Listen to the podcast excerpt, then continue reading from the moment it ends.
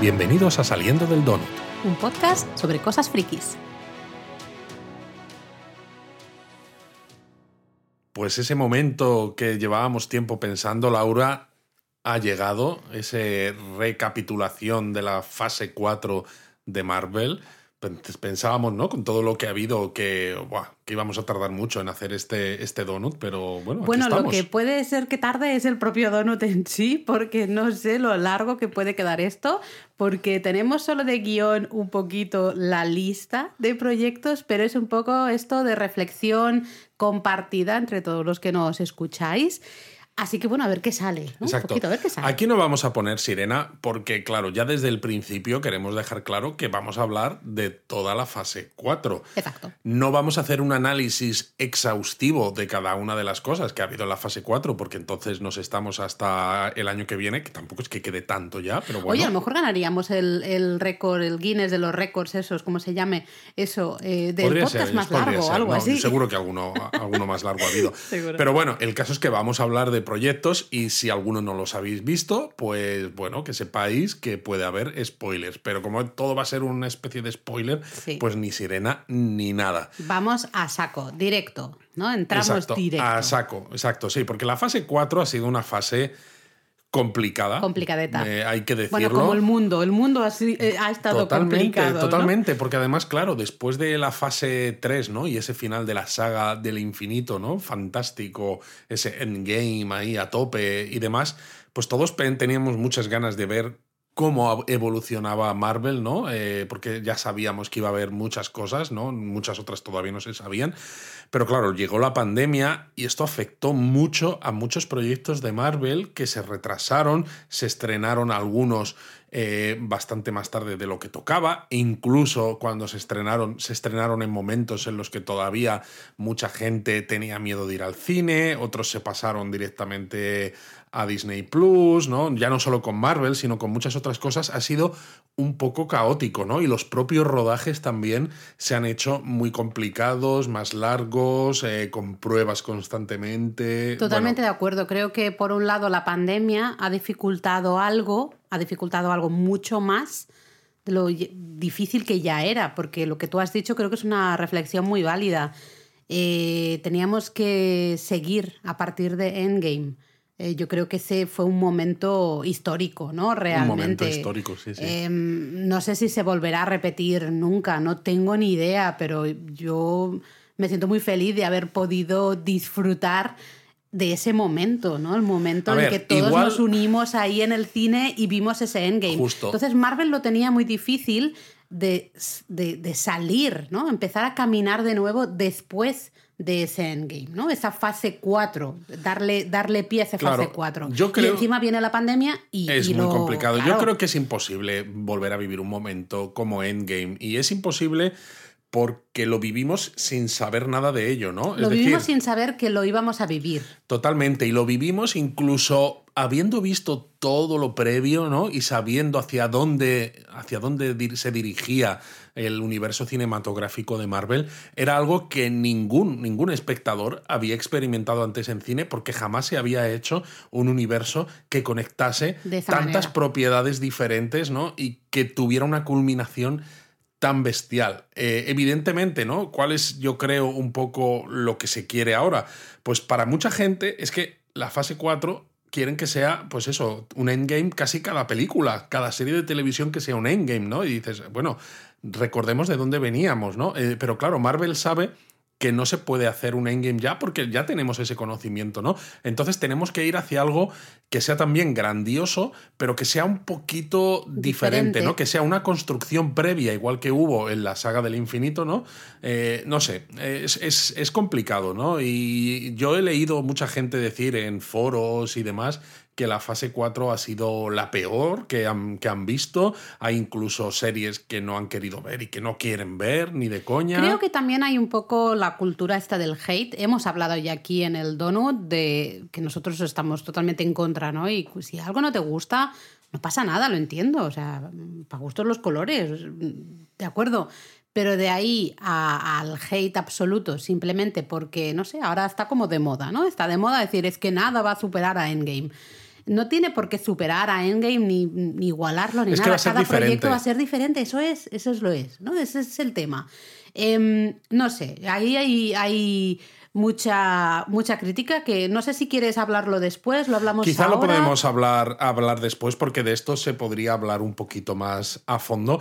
Pero como reflexión, yo creo ¿no? que lo que hay que hablar de, que- de esta fase 4 es que ha habido muchos contenidos. Eso, eso. Y por primera vez, además, ha habido televisión, que ha añadido complejidad a las historias, ha permitido contar mejores historias también, ¿no? Y que ese universo cinematográfico tenga muchos más matices que en las fases previas, porque en total ha habido 17 proyectos diferentes en la fase 4 frente a únicamente 6 películas en las, eh, la fase 1. Bueno, ¿no? y quítale una que es la de Hulk, que vamos, que la para gran mucha mayoría. gente no ni se la ve cuando hacen los rewatch y algunos cortometrajes que hubo pero es que nada que ver con lo que ha habido ahora es una barbaridad Es lo que decía, que nos quejamos por gusto. Yo hay cosas que no las entiendo. De verdad, no, no te puedes quejar por cantidad y encima cantidad con una calidad decente. Que un proyecto en sí, una serie, una película, no termine de encajarte porque no te encaja el humor, no te encaja la historia, no te encajan esos personajes nuevos, lo que sea. Vale, te lo compro.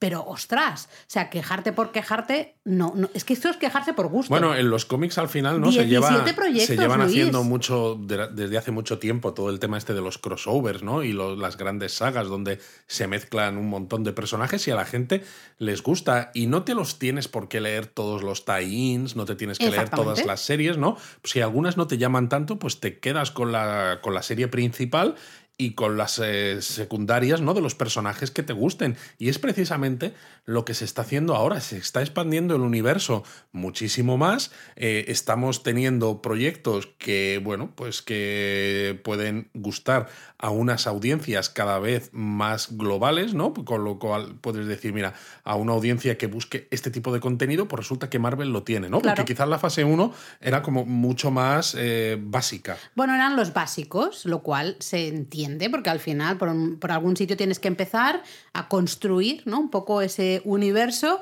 Y también tenemos que decir una cosa, vamos a ver, la fase 1 se empezó y vale, sí, podían tener una idea, pero realmente fue un poco de vamos a, eh, Vamos a hacer si esta película, Iron Man, vamos a ver si tiene éxito. Uy, sí, parece que funciona. Venga, pues venga, vamos a hacer otra, a ver qué, qué pasa. Me refiero...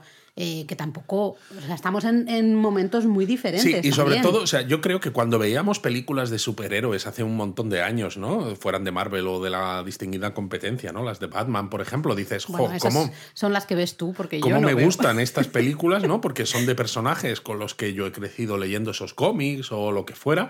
Y dices, qué pena me da, ¿no? Por ejemplo, Spider-Man, las de Sam Raimi, pues que salgan unos cuantos personajes que pertenecen al universo de Spider-Man, pero dices, jo, yo leo Spider-Man en los cómics y sale Iron Man, sale Capitán América, sale un montón de personajes y en esas pelis de Sam Raimi me han gustado, pero una vez que se acabó, ¿no? Con Spider-Man 3, pues ya no hubo más y además no salían otros personajes de fuera del universo, ¿no? Se te queda corto y como fan de los cómics y fan de este tipo de personajes, ¿no? De los superhéroes, dices, qué pena, me hubiera gustado tener algo más, ¿no? Y justamente el MCU, con todos sus, bueno, también sus defectos, ¿no? Porque evidentemente buscan sacar dinero, buscan una rentabilidad para poder seguir haciendo películas, pero nos está dando eso, nos está dando la posibilidad de trasladar el mundo de los cómics a la gran pantalla y de disfrutar, ¿no? En esas sal- salas de cine, con el sonido envolvente, con esas pantallas grandísimas, de algo que jamás habríamos soñado. Antes de seguir con la reflexión, porque te me estás yendo ya a reflexión y hemos dicho, lo dejamos para un poco más adelante, tú ya te has puesto a reflexionar, que está bien, está Yo bien. es que reflexiono siempre. pero, pero antes de yo también meterme Soy un a hombre ello- reflexivo. Eres un hombre reflexivo. Yo decía, ¿no? Que nos quejamos por gusto, que ha habido un montón de cosas. Tú has mencionado 17 proyectos diferentes. A ver, películas. Tuvimos en 2021 Black Widow, Shang-Chi, Eternals y Spider-Man No Way Home. Bueno, Spider-Man. No. Spider-Man. 2022 hemos tenido Doctor Strange y el The multiverso Multiverse de la Madness. locura, eh, Thor, Love and Thunder y Wakanda Forever. Wakanda Forever. Series. En 2021 tuvimos WandaVision, Que no tenía que haber sido la primera. No tenía que haber sido la primera, pero, la pandemia. de pandemia al final se estrenó primero WandaVision. Lo que comentábamos, yo creo que es una reflexión muy válida, pero ves, es que nos liamos, Luis. No, seguimos con la lista. También eres una mujer reflexiva. Sí. WandaVision, uh, Falcon y el Soldado de Invierno, Loki, What If, serie de dibujos animados, gran sorpresa, Hawkeye, luego Moon Knight, Caballero Luna. Eso ya en 2022. 2022, Miss Marvel y terminamos con She-Hulk. Y, luego ha habido dos especiales. Dos especiales este año, el de La, Maldición del Hombre Lobo, Werewolf by Night, una sorpresa para mí, y el especial de Navidad de Guardianes de la Galaxia, que es justo el anterior Donut. Exactamente, así que claro, cuando la gente se queja, dices, de verdad, de todos estos 17 proyectos, no ha habido ninguno que, te haya gustado y entonces te vienen diciendo, es que, es que no se unen, es que esto no es Endgame, es que... Vamos a ver, eh, no puede ser igual. Eh, Para mí la fase 4 ha sido como la fase 1, pero mejorada. Porque además, no puedes hacerlo igual como se construyó la saga del infinito. ¿Por qué?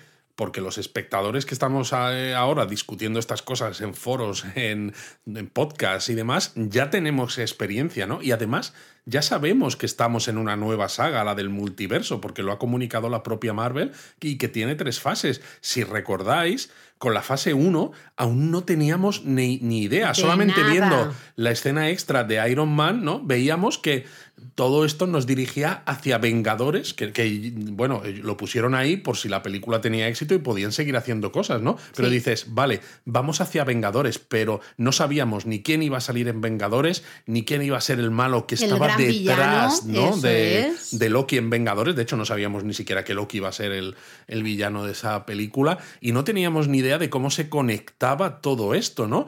Y claro, ahora tenemos mucho más conocimiento. ¿Por qué? Porque todo lo, anterior no es como en otros proyectos de películas de cómics y de superhéroes que se hace el reboot constantemente, ¿no? Todo lo que hemos visto en la fase 4 continúa Exacto. lo que ya tenemos. Va construyendo, va construyendo.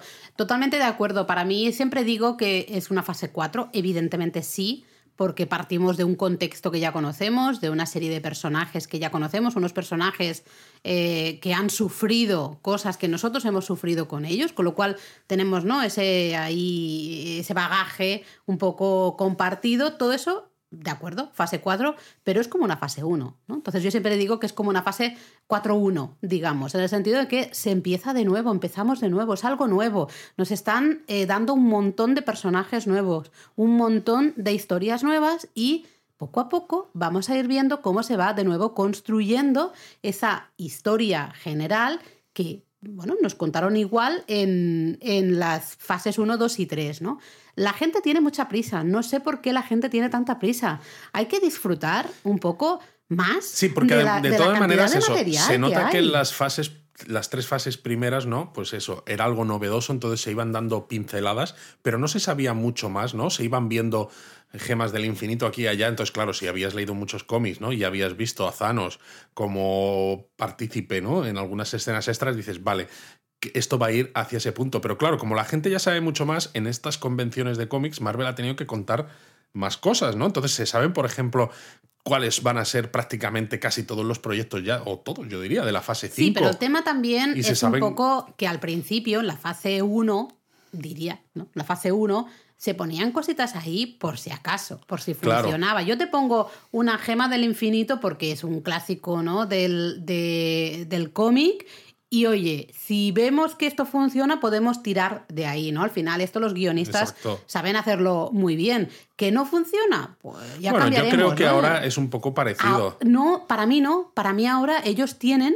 porque tienen que tener mucho más claro hacia dónde van. Sí, eso sí, pero me refiero, es parecido también, por eso también hay muchos más proyectos, porque en función del éxito que tengan o no, tiran pues por un lado por el otro. Claro, pueden decidir eh, poner más foco en unos personajes que en otros, pero está claro que ahora porque ahora Marvel no está en una situación en la que digas, no sé si mis películas van a tener éxito, no sé si voy a tener presupuesto eh, para hacer todo esto, porque además hay que acordarse de que cuando empezó Marvel Studios con Iron Man, todavía no había sido comprada por Disney, ¿no? Ahora es parte de un gigante del entretenimiento, ¿no? Que, bueno, a pesar de las crisis que hay y todo lo que tú quieras, pero tiene Sigue dinero. moviendo mucho dinero, sí, sin duda, sin duda alguna. Y claro, ahora está también porque ya sabemos lo que ha habido. Por ejemplo, nosotros no sabíamos que las tres primeras fases se llamaban la saga del infinito prácticamente hasta la fase 3. Mm. Ahora estamos eh, en la fase 4, ¿no? Y antes de que se acabase la fase 4, ya había dicho Kevin Feige que esto era la saga del multiverso,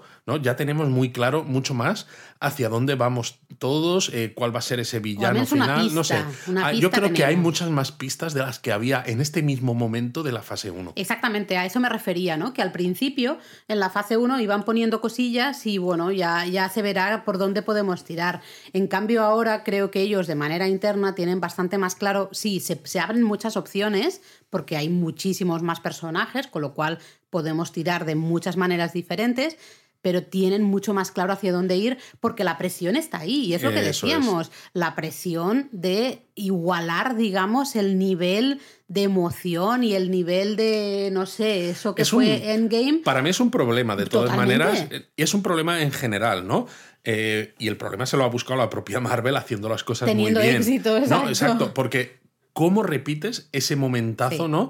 De Endgame. Evidentemente lo que decíamos, no lo puedes repetir de la misma manera con tan poquitos personajes importantes, porque al final la gente ya los conoce, la gente ya sabe cuál ha sido el camino desde Iron Man hasta Endgame, ¿no? Y luego Spider-Man Far From Home, que era el final final de la fase 3, con lo cual lo que necesitas hacerlo es más grande, quizás, con más personajes todavía y con más historias que ramifiquen un poco más todas las cosas del universo cinematográfico, ¿no? El problema está que cuando acabe la fase 6 cómo haces la fase 7, 8 y 9, porque claro, Marvel sigue queriendo continuar todo, ¿no? De momento al menos, no quiere hacer un reboot y volver a, empezar la cronología, ¿no? Entonces, si las siguientes fases, la siguiente saga después de esta saga del multiverso, ya sé que me estoy yendo por la rama. te está yendo a, no sé qué año. Claro, pero me refiero, tú imagínate cómo estas fases están siendo en cuanto a personajes, y es que las próximas fases va a haber todavía más, personajes nuevos. Entonces, ¿Cómo va a ser el futuro? ¿no? ¿Cómo vas a poder eh, hacer que el final de una saga sea tan grandiosa, al menos eh, no tan grandiosa, me refiero de por sorpresa o no, pero que tenga ese impacto tan grande como lo tuvo el final de la fase 3. Va a ser muy difícil. Muy difícil. ¿Cómo definirías para ti la fase 4? ¿Cómo ha sido la fase 4 para ti? Pues para mí la fase 4 yo lo definiría como la fase del duelo. Para mí ha sido una fase muy personal, muy intensa, muy emotiva, muy de llorar, muy de pérdidas, muy de reencontrar caminos, ¿no? Y a mí me ha gustado mucho porque, bueno, también eh, nosotros hemos vivido momentos muy duros, ¿no? Con la pandemia. Eh, también a muchas películas, ¿no? Lo decía en el dono de Wakanda Forever, eh, me han llegado muy dentro por vivencias y pérdidas personales, ¿no? Muy, muy duras.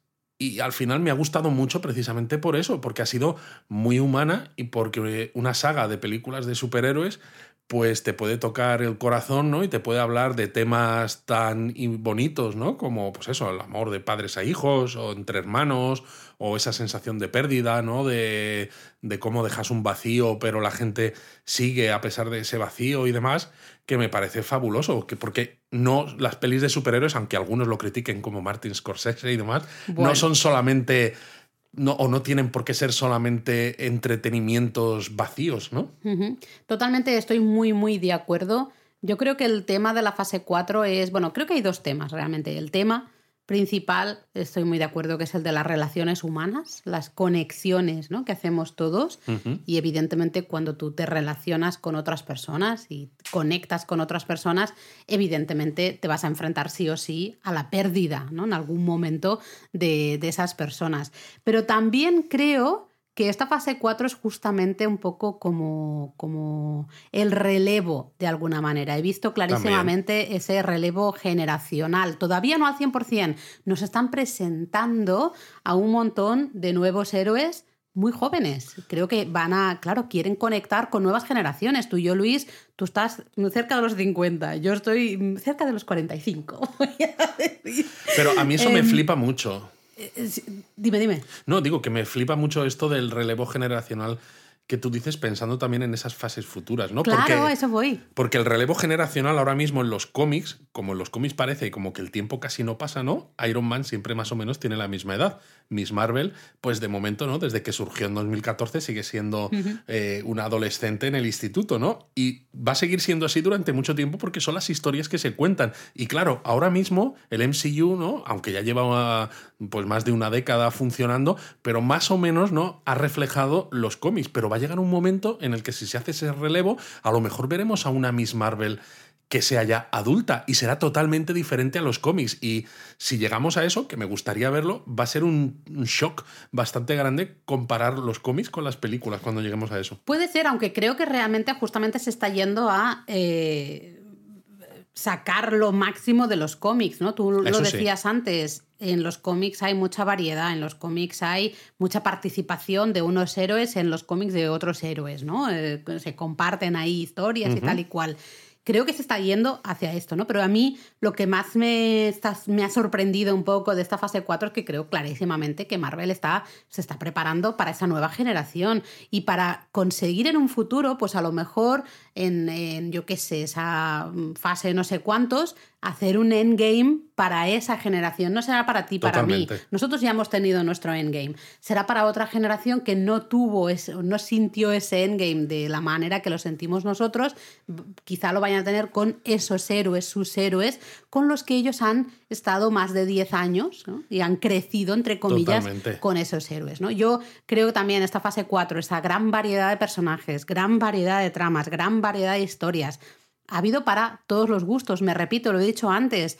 Eh, creo que esto es maravilloso. Para mí sí, desde Fantástico el poder decir, esta me llama, esta no me llama. Bueno, si no te llama no pasa nada, no vas al cine, te quedas en casa y luego si tienes Disney Plus, cuando estás en Disney Plus la ves y si no te gusta, no pasa nada. O sea, no hace falta que te vayas a Reddit o a Twitter a, echar ahí toda la bilis que puedas, ¿no? Simplemente no te ha gustado y ya está. Seguro que hay otras cosas que te van a gustar, ¿no? A mí me, ya te digo, me, me hace pensar también en ese futuro, ¿no? Aunque ahora estamos aquí para hablar de la fase 4 y quizás al final hablemos un poco más de qué esperar, pero me hace pensar en ese futuro a largo plazo, ¿no? Porque de momento, o sea, lo que ha conseguido Marvel a mí me ha flipado, incluso con los 10 años de fases 1, 2 y 3, porque conseguir que actores, que vale, que algunos al principio a lo mejor no eran tan conocidos, ¿no? Pero conseguir que firmaran contratos de tan largos, de tanta duración, ¿no? Y mantener las mismas caras año tras año en todos esos proyectos me ha parecido flipante. Claro, es lo que decía yo un poco también antes, que tú tienes un Iron Man que más o menos mantiene siempre la misma edad y le vas contando historias muy diversas sobre él, ¿no? A veces muere y, ahí entonces se convierte en una inteligencia artificial, pero luego pues se fabrica un cuerpo, eh, pues no sé, un cuerpo artificial y mete ahí esa inteligencia, entonces vuelve a ser él. El caso es que los cómics siempre están vivos, ¿no? Prácticamente, eh, salvo algunos momentos. Y claro, no puedes hacer eso. El medio, el medio te lo permite. El medio te lo permite. El medio cinematográfico no te lo permite. Y claro, una de las cosas buenas, entre comillas, que tenía el medio cinematográfico de superhéroes, ¿no? De lo que yo decía antes, que no me gustaba tanto, era que, bueno, como había películas que no tocaban otros personajes y que luego se hacía el reboot, pues dices, bueno, pues ponemos a otro actor quizás más joven o que encaje mejor con lo que la audiencia en ese momento está buscando, o vete tú a saber qué. Pero claro, ahora tenemos un Iron Man que dice, joder, si es que Robert Downey Jr., ¿no? Ya se ha forrado con Marvel. El tío ya está, además, un poco cansado también porque dice, bueno, quiero hacer otras cosas. No sé que si las cansado ha hecho. es la palabra. Las ha hecho Yo creo, no, que, también él es consciente. Mm, mm, fíjate que tampoco creo que es No, tampoco, pero que, es que, ha llegado a un final, ¿no? Sí, creo que es consciente de que eh, seguir haciéndolo, yo creo que a él le gustaría, ¿eh? pero a la vez quizás sería contraproducente para su personaje para el propio personaje. decir, bueno, yo creo que ya se demasiado protagonista, además, ¿no? Porque, como, claro, en los cómics tienes páginas y páginas cada mes, ¿no? ¿Cómo haces en películas cuando tienes dos horas, ¿no? Sí, eh, sí, es, es complicado. Entonces, claro, ese futuro del de universo Marvel, pues vas a tener que poner a ciertos personajes, sustituyendo quizás a algunos de los que son más conocidos, pero porque los actores o ya no quieren seguir saliendo, o ya han llegado al final de su camino, o simplemente, evidentemente, se hacen mayores de una manera que en los cómics no ocurre. Bueno, ya estamos en esta fase 4, estamos en una fase en la que no tenemos eh, ni, ni, Iron Man ni tenemos a Capitán América, por poner dos ejemplos. Bueno, más. Black Widow tampoco está Tampoco, sí, porque ha habido película, pero, claro, ha sido de aquella manera. Fuera de su tiempo, por decirlo de una manera, ¿no? Me refiero, estamos en un momento de la historia, ¿no? Del MCU que ya estamos sin mm, ojo, tres de los, de los grandes del, del núcleo duro de los Avengers, de los Vengadores. Y esto esto va, va, a ir a peor, entre comillas, me refiero. Eh, y bueno, Hawkeye, por ejemplo, está pero no está, ¿no? Porque ya se ha vuelto familiar y Claro, esto. y a eso voy, ¿no? Justamente, mira, ya que me, me lo has puesto hace un poquito a huevo, hablando Uy. mal, porque ¿te parece que hablemos un poquito de cada uno de estos proyectos que ha habido? Vale. Y, y yo lanzo, a ver, no sé, me, me estoy, estoy aquí pensando, ¿podríamos de alguna manera puntuarlos? Sí que somos muy No. malos en eso. No. Pero podríamos intentar, agruparlos en. ¿Qué te parece en top de proyectos que te han gustado un mogollón? Eh, y medio, si quieres. Proyectos que dices, bueno, vale, bien, pero. mm, bueno, bien, pero ya está. Qué complicado. Porque si te digo top medio bajo, seguro que no, porque dices bajo no quiero poner en ninguno. Mm, ¿O no sí? sé, no sé, no sé. Bueno, vamos a intentarlo. Yo, yo lanzo la pelota y a ver si la recoges. ¿Y Vamos por a qué orden lo vas a poner? Bueno, vamos a hacer el orden eh, en el que lo vimos, ¿te Vale. parece? Con lo cual empezaríamos por WandaVision, ¿no? Eh, fue- Esta fue la primera serie, porque Black Widow eh, fue después. ¿Ah, sí? Sí. Vale. Mm, Así que empezamos por WandaVision, dio el pistoletazo de salida a esta fase 4. A mí me gustó mucho desde el principio. eh, acabé llorando además como una Magdalena al final de la serie. Y creo que a mí eso, me gustó desde el principio, cosa que, por ejemplo, a Eric cuando se puso a verla la primera vez dijo, bueno, yo paso. Luego la volvimos a ver y se apuntó y Bueno, entonces porque le, gustó. dijimos, tienes que aguantar como... eh, mm, no tienes que pasar los dos caso. primeros Exacto, capítulos. ¿no? Luego ya verás Pero a mí que todo encaja. precisamente el que los dos primeros capítulos fuesen así ya me indicaba hacia dónde querían ir, ¿no? Y me gustó mucho precisamente por eso. Pero incluso a ti también te costó los Sí, primeros. eh, yo he de reconocer que los tres primeros capítulos dije no termino de ver esto hacia dónde va. Luego me gustó. Eh, he de reconocer que yo creo que WandaVision es de estas series que hay la gente, hay un grupo de gente que es muy, muy, muy, muy fan de WandaVision y luego hay otra gente que dice, bueno, eh, me da un poco igual, ¿no? Yo no soy ni uno ni el otro, no soy hiper mega fan de WandaVision. Eh, me gustó, pero sí. no soy, no es de las que digo, quiero volver a ver, venga, esta tarde, ¿no? Tengo un ratito tonto, Pues sí. me la voy a poner. Yo Pues me la no. vería, porque además, ¿no? El, el cómo mezclan ¿no? esas series de comedia americana década a eso, década ¿eh? me parece fantástico. Pero el cómo detrás está ese dolor tan absoluto de Wanda, ¿no? Esas pérdidas que, que ha tenido y precisamente por qué surge todo lo que surge en la serie, ¿no? Por, esa, por ese dolor, por esa pérdida, me parece una manera de empezar la fase que ya dice mucho acerca de hacia dónde van los tiros. Totalmente, ahí estoy totalmente de acuerdo. Y creo que lo que has dicho tú de que para ti la fase 4 no era esa fase de, de dolor, de pérdida, del duelo, es que WandaVision te lo pone claro desde el minuto Desde cero. el minuto cero. Porque realmente, claro, es la historia de, de Wanda. Bueno, como esto va con spoilers, aquí se puede Exacto, hablar de se todo. ¿no? puede, se puede. Eh, eh, historia de Wanda mm, afrontando esa pérdida, ¿no? La pérdida O más de bien visión. no afrontándola. No afrontando, bueno, al final. Al final al sí. final la tiene que afrontar, ¿no? Eh, sí, básicamente, bueno, la manera también que tiene Wanda de crear eh, ese pueblo, al final es su manera de afrontar la Sí. pérdida, ¿no? Es no afrontándola, es, la man- es su manera de afrontarla. Eh, Es, es su manera de gestionar el, el- el el duelo, dolor, ¿no? Está sí. todavía en esa fase de negación y por eso hace lo que hace, porque es la manera de, de negar que le está doliendo y que tiene que procesar ese duelo, porque la gente que quería no está. Y el gran problema es que supera un duelo, pero le aparece otro. Porque, claro, tenemos a los hijos de Wanda, eh, que aparecen evidentemente en la serie y luego se nos va a hacer un tease también en otra de las películas, ¿no? En uh, Doctor Strange. Eh, y sabemos, o yo al menos quiero pensar, que van a volver a salir. Sí, Esto va a ser algo recurrente también en esa historia de Wanda. De con hecho, lo cual, hasta muy la propia. Wanda yo creo que va a volver a salir, ¿no? Sí. Esto es un spoiler Sí, porque todavía no tiene hemos que hablado volver de a salir. Doctor Strange, pero sí, tiene que volver a salir. Y también una cosa que, perdona, ya sé que hemos pasado el momento de reflexión, estábamos hablando aquí de, de WandaVision, pero me parece interesante, me he acordado ahora, que también creo que, claro, la gracia de que haya habido tantos proyectos en esta fase 4 es que se ha podido dar un poquito de tiempo a personajes que conocíamos, pero muy poco. Exacto. Porque a Wanda la hemos visto, vale, sí, la vimos en, en Vengadores 2 especialmente y luego la hemos ido viendo pim, pim, pim, en algunos momentos. El problema que tenía. Wanda es que es un personaje muy poderoso, ¿no? Como le pasa Como a Capitán Capitana. Marvel. Mm. Y claro, por eso también en Endgame salía relativamente poquito, ¿no? Claro. Precisamente porque pueden eh, desequilibrar, ¿no? Ese, esa balanza de poder en. Demasiado en- rápido. Demasiado rápido, Sí, exacto, ¿no? sí. Entonces, a veces los personajes tan poderosos dan ciertos problemas. Y claro, las historias en los cómics, pues te da tiempo a contar historias que a veces sean, por ejemplo, ¿no? Cambiando, yéndonos a la competencia, ¿no? Eh, Superman, ¿no? Superman es un personaje que a veces en las películas es un poco aburrido porque tiene mucho, es muy poderoso, ¿no? Mm. Pero los cómics, precisamente, a mí las historias que me han, me han gustado de Superman son en las que hablas un poco de cómo se siente él, ¿no? De su su posición en el mundo, su relación con la gente. Cuando es algo más que el superhéroe. Cuando es algo más que el superhéroe, precisamente porque como superhéroe es que o te inventas un malo que sea todavía más poderoso que él y entonces ya es como, pues venga ya, ¿y qué más?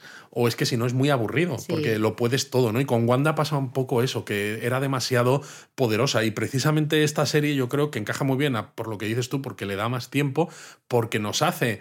eh, quererla un poco más, ¿no? Sí, porque conocerla mucho la más. conocemos mucho más a fondo, conocemos también de dónde viene su dolor, ¿no? Desde, desde niña conocemos que hay más de lo que pensábamos que había, ¿no? Acerca de sus poderes sí, porque y de todo. además ese, ese momento ¿no? en el que está con Agatha y, y va haciendo un repaso de su vida, Ese momento es no fabuloso. se nos dice nada específica de la manera hiperclara, ¿no? Porque eso es algo que me gusta de Marvel, tampoco nos trata de tontos, no nos va a decir las cosas en plan, mira, puntito uno, puntito dos, puntito tres, lo vas Bueno, uniendo con... mm, porque no. nos trata de tontos y también porque Así quiere da- dejar se las da cosas. también espacio, se da Ex- hueco Exacto. para- si sí, quiero seguir sí, contando, sí. pues puedo, pero si no, pues bueno, está Pero que es importante porque la serie, yo recuerdo que al principio se decía, bueno, si no ves las series no pasa nada. Sí, y un mojón, hablando mal. Un mojón pa' ti. Porque ya solo con esta primera, con Wanda, dices, realmente te cambia absolutamente, no te cambia, te da mucha información que no teníamos de ese Exacto. personaje. Y yo creo que necesitas ver esta serie, por ejemplo, para entender mejor Doctor Strange Totalmente. and the Multiverse of Madness. Sí, con lo sí. cual sí que necesitas ver las Sí, series. Totalmente.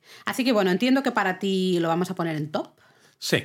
Yo la voy a poner en medio de momento. Está ahí. Ok. Pero de momento es que si no todo es top no puede ser. No puede ser. Lo voy a Bueno, nos poner. estamos liando la hora, una cosa mala. Venga, siguiente proyecto: Black Widow. Película. Black Widow, Black Widow yo creo que tuvo el problema sobre todo de la pandemia, porque Black Widow estaba pensada para estrenarse no demasiado tiempo después del final de la fase 3, ¿no? Y entonces, aunque fuera fase 4, yo creo que hubiera servido de epílogo un poco a la, fase, a la fase 3. El problema está en que tardó tanto en estrenarse y además de aquellas maneras, porque se estrenó en cines cuando todavía los cines estaban de aquella manera, tenías Ya que ir con la mascarilla. solos casi en el cine estábamos nosotros. prácticamente solos, mucha gente yo leía en los foros que no querían ir a verla al cine por el miedo Mm. a contagiarse, ¿no? Entonces, claro, no fue tan exitosa y encima contaba una historia de un personaje que ya sabíamos que estaba muerto demasiado tiempo después, cuando ya habíamos nosotros mismos como espectadores procesado poco, sí. ¿no? y aceptado ese duelo de haberla visto morir, ¿no? Si hubiera sido relativamente poco después, como se, pensaba,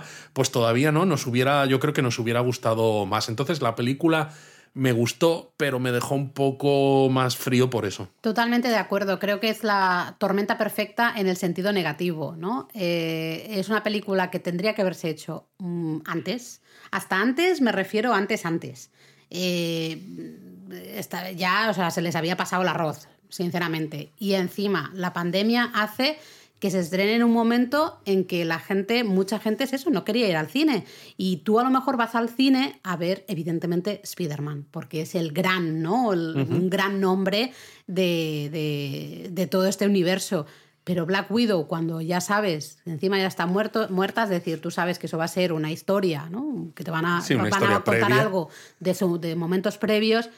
Pues entiendo que mucha gente dijera, mira, yo me espero lo que tarden en ponerla y encima la ponen enseguida en Sobre Disney Plus, eso. pues ya para qué voy a ir al cine, la veo en mi casa y tal, ¿no? He de decir que me gustó mucho la presentación de Yelena Belova en la película. ya tenemos me- ahí otro, otro encantó, nuevo bueno, sí. personaje. A mí me gustó mucho Yelena, muchísimo, pero a la vez sentí que la película eh, era más una presentación de Yelena Totalmente. que un adiós, por decirlo de una manera, a nuestra Black Widow, a Sí, nuestra un poco Negra. sí, fue un poco eso. Y eso a mí me dolió un poco porque yo siempre te he dicho que es, em, es de los personajes que más me han gustado siempre, Black Widow, y como que me sentí entre comillas traicionada, ¿no? Ya. De decir, ostras. Y, y por suerte, Yelena me gustó mucho, porque no me llega a gustar y entonces ya. eh, sí, sí, sí. y a mí, liamos. claro, también me dio pena, ¿no? Que salían personajes, me gustaba mucho el Red Guardian, ¿no? Porque le dan ese toque, ¿no? Es un poco el, Bueno, el el recurso, recurso, cómico, sí. ¿no? Está muy bien, pero bueno, por suerte sabemos que va a volver a Va a aparecer. volver, a ver qué tal. Entiendo que la ponemos en medio. Medio bajo. Me- uh, tú sí que vas a poner, vale, bajos. Venga, medio bajo. Yo tengo muchas dificultades, pero creo que voy a ponerla en medio básicamente por eso. Si, si tuviera que escoger una película de todas las que hemos tenido en esta fase 4 para ver ahora, en plan me dices, tienes tres horas, ¿qué película quieres ver? Solo puedes escoger una. No sería Black Widow, sintiéndolo mucho, así que de momento la voy a poner en medio. Yo en medio bajo, no en medio, porque es Black Vale. Widow y quiero mm, pues, mostrar mi apoyo, ¿vale? Muy bien. Bueno, otra serie. Nos vamos a series. Y otra serie que yo tenía muchísimas ganas de ver, que Yo es también. Falcon y el Soldado de Invierno. Es una serie también peculiar, ¿no? Porque precisamente la, esta fase 4 ha habido muchos personajes diferentes, muchos personajes nuevos, y aquí tenemos dos personajes que ya conocíamos, eh, como son el halcón y el soldado de invierno, pero con una historia eh, quizá más parecida a las fases previas que de las cosas que hemos visto en esta fase que han sido más di- diversas, ¿no? Me gustó mucho la parte, y me gusta mucho eso de Marvel también, que precisamente porque siguen construyendo sobre lo que ha habido atrás, ¿no? Pues evidentemente, ¿no? Ha habido ese blip de Thanos, pues aquí en la serie te cuentan los problemas derivados de ese blip, la falta de encaje de la gente con el mundo que le rodea cuando encima, ¿no? Reaparecen después de esos cinco años que Marvel no dice, bueno, nos inventamos esto del blip y luego no lo volvemos a hablar, ¿no? Porque es Vemos algo... las consecuencias Vemos las aquí. consecuencias y eso me pareció muy brillante. Vemos el racismo sistémico, ¿no? Aún presente, la desconexión de la política con los problemas de la gente, ¿no? Al Mm. final, en el último episodio.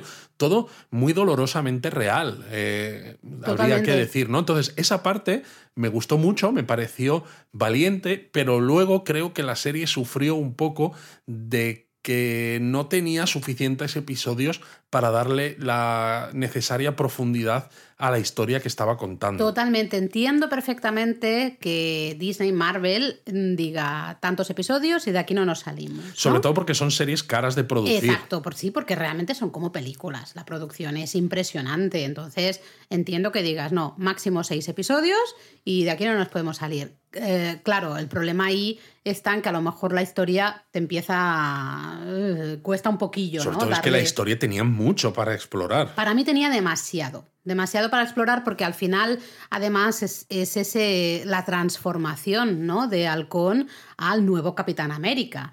Eh, entonces mi queja de esta serie es que, por ejemplo, de nuevo, el Soldado de Invierno, que era mi favorito de los Claro. dos, eh, para mí tiene muy poco desarrollo Tiene en la propia desarrollo. serie. Sí que tiene un poquito, ¿no? Todo el tema de la psicóloga, el aceptar eh, su pasado, Exacto, el aceptar que él no es responsable realmente de lo que hizo como soldado de invierno, eh, quererse, ¿no? Eso también, ostras, me parece muy moderno, por decirlo de una manera. Totalmente. Muy de, de hoy en día, de aceptar problemas mentales que todos tenemos, eh, autoestima, un montón de cosas de estas. Eso es que me es eso, son muy, muy valientes muchas muy de- las ¿eh? series de, de Marvel. Mm, Pero para mí le faltó un poquito más de desarrollo, especialmente al soldado de invierno. A mí, Creo sobre todo, la falta de desarrollo más- está en la historia precisamente con el todo esto que pasa, estos ataques terroristas, ¿no? El consejo este de repatriación global y todo esto.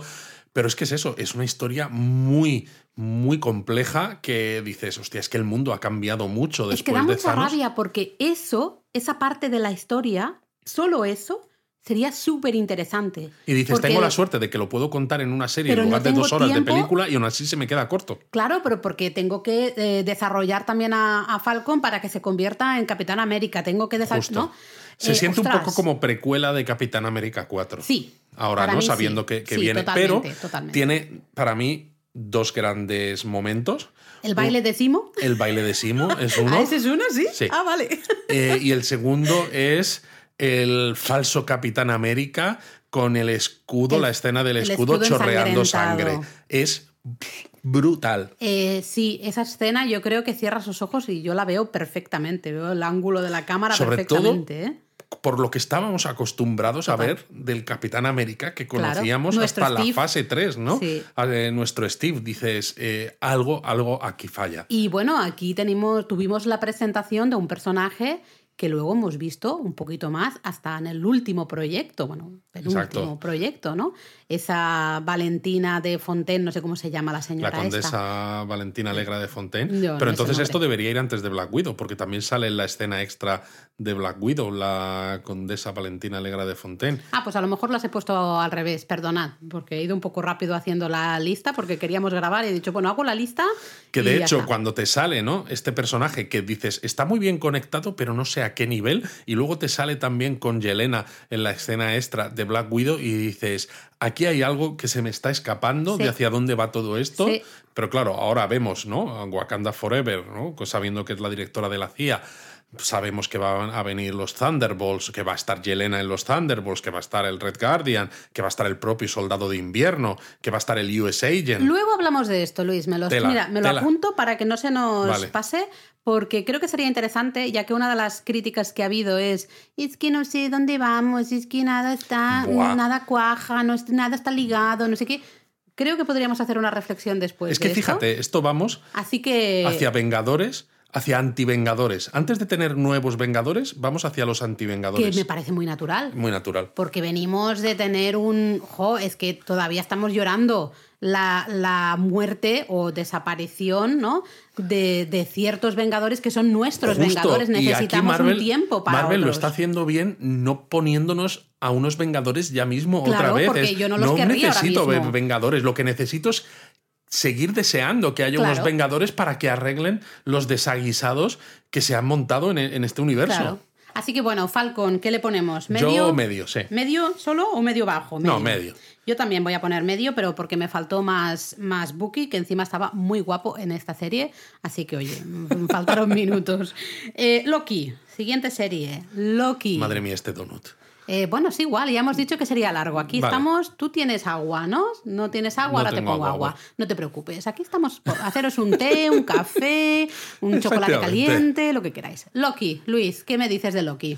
Pues a ver, a mí es una serie que me gustó porque el personaje al principio, eh, cuando empezó, la- apareció la primera vez, ¿no? Me encantó cómo lo interpretaba Tom Hiddleston, pero se me hacía cargante, que estaba claro que estaba buscado y le, vas, no sé, le vas tomando cariño, ¿no? A, a medida que avanza las fases previas y me apetecía mucho ver el, el resultado, ¿no? ¿Qué hacían con él? ¿Qué no? hacían con él? Lo que pasa es que, aunque yo entiendo, ¿no? Que, pues eso, que la serie muestra también de nuevo demasiado corta, ¿no? La serie te muestra ciertos cambios en su naturaleza, pero claro, pasamos de un Loki que en Infinity War tiene, no sé, no es tan capullo como No, al principio, nada. ¿no? Sino que realmente quiere a su hermano. Eh, y claro, tenemos el Loki de esta serie que viene realmente De de, la 2012, película de Vengadores. Claro, que en ese momento ese Loki Es es, verdaderamente un Loki malo, Sí. ¿no? Y cambia demasiado rápido. Que necesitas que cambie, evidentemente, porque necesitas darle ese desarrollo, que cambia por motivos diferentes por los que cambia en el, en el tiempo normal, ¿no? En las fases 1, 2 y 3. Pero el cambio es demasiado, demasiado rápido, porque al final acabo- yo acababa sintiendo que era el mismo Loki que habíamos tenido. Pues fíjate que a mí el cambio me gustó mucho, me gustó mucho cómo lo hicieron, porque en el momento que le ponen ¿no? ese vídeo de Claro. imágenes, Pero de es las que, Laura, cosas, pero es que ese vídeo se lo ponen prácticamente nada más en llegar el primer episodio a la o algo a la así. sí, sí. a la TVA. Claro, pero a mí, eh, eh, a ver, yo entiendo que estamos hablando de una serie de seis episodios. Necesitas, Necesitas que tu rápido. personaje ya en el segundo episodio ya esté que sea un poco diferente a ese Loki de la batalla de Nueva York Está claro. 2012, ¿no? Entonces, eh, me pareció brillante, a mí me gustó, a mí, para mí funcionó muy bien el hecho de que le mostraran todas esas imágenes, que el tío se quedara súper pillado diciendo, eh, hostia, ¿no? Esto soy yo, realmente, esto es por mi culpa, todo esto ha pasado por mí.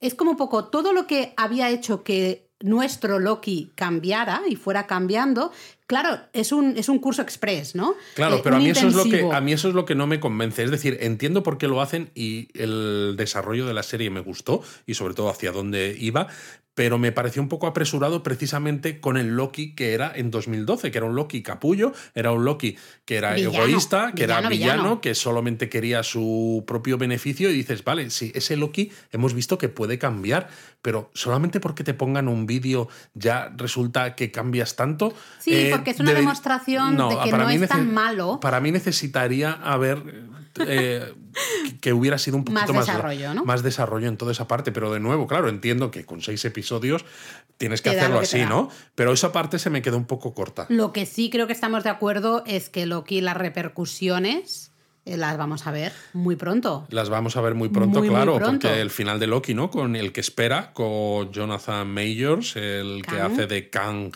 en Ant-Man and the Wasp Quantumania en febrero de 2023, está claro que va a tener mucha repercusión Sí. eso que, Sí, que ha sí, ocurrido y porque no se ha explorado todavía nada más y está claro que no se ha explorado más aunque muchos pensábamos y había rumores de que Loki podía aparecer como invitado en, alguna película de Sí, aquí, en hemos ido esperando en todas. Luego ya Pero- al final de la fase ya no. Pero, precisamente porque el final de Loki, ¿no? Nos hace ver que. Kang viene. Sí. No puedes meterlo en algo antes de que aparezca Kang, Sí, precisamente. Una vez que salga Kang, ya puedes veremos. mostrar a Loki otra vez, ¿no? Bueno, habrá segunda temporada, evidentemente, pero no podías mostrar a Loki antes. Total. Eh, ¿Qué puntuación le das? ¿Dó- a qué- a- a Media qué alta. Media alta. Bueno, yo le pongo un top porque es Tom Hiddleston y, en fin, nada más que añadir, señoría. Eh, what If? Pues What If es una serie peculiar. Es una serie peculiar porque al principio parece que cada episodio es de su padre y de su madre, ¿no? Hay algunos que dices me dan un poco más igual, Sí. otros me gustaron mucho, pero al final tiene una tiene una cohesión, ¿no? Que dices, ah, mira, pues me, me gusta. Y ciertos episodios, además, como el del Doctor Strange, ¿no? Pues tienen también su reflejo un poco en la propia película de Doctor Strange, ¿no? Hay cosas que sí que tienen cierta, cierta relación, ¿no? O el haber visto, por ejemplo, ¿no? La a Capitana Capitana Carter, Carter. que luego la hemos visto también de invitada en la propia película del Doctor Strange, ¿no? Es decir, son esas cosas que quizás es una serie menor en el sentido de que no afecta tanto a otras cosas que hemos visto, ya veremos qué pasa en el futuro, pero que bueno, ha tenido sus guiñitos aquí y allá. Eh, ¿Qué puntuación le das? Yo media. Media, yo le voy a dar un bajo, lo Vale. siento, pero no, a mí no me atrapó demasiado. Eh, creo que además fue bastante variable. Eh, había Sí. episodios que realmente decías está guay y otros episodios que decías, bueno, vale, ok. ¿no? Bueno, a mí me gustó, por ejemplo, también ¿no? el episodio en el que Star-Lord era T'Challa.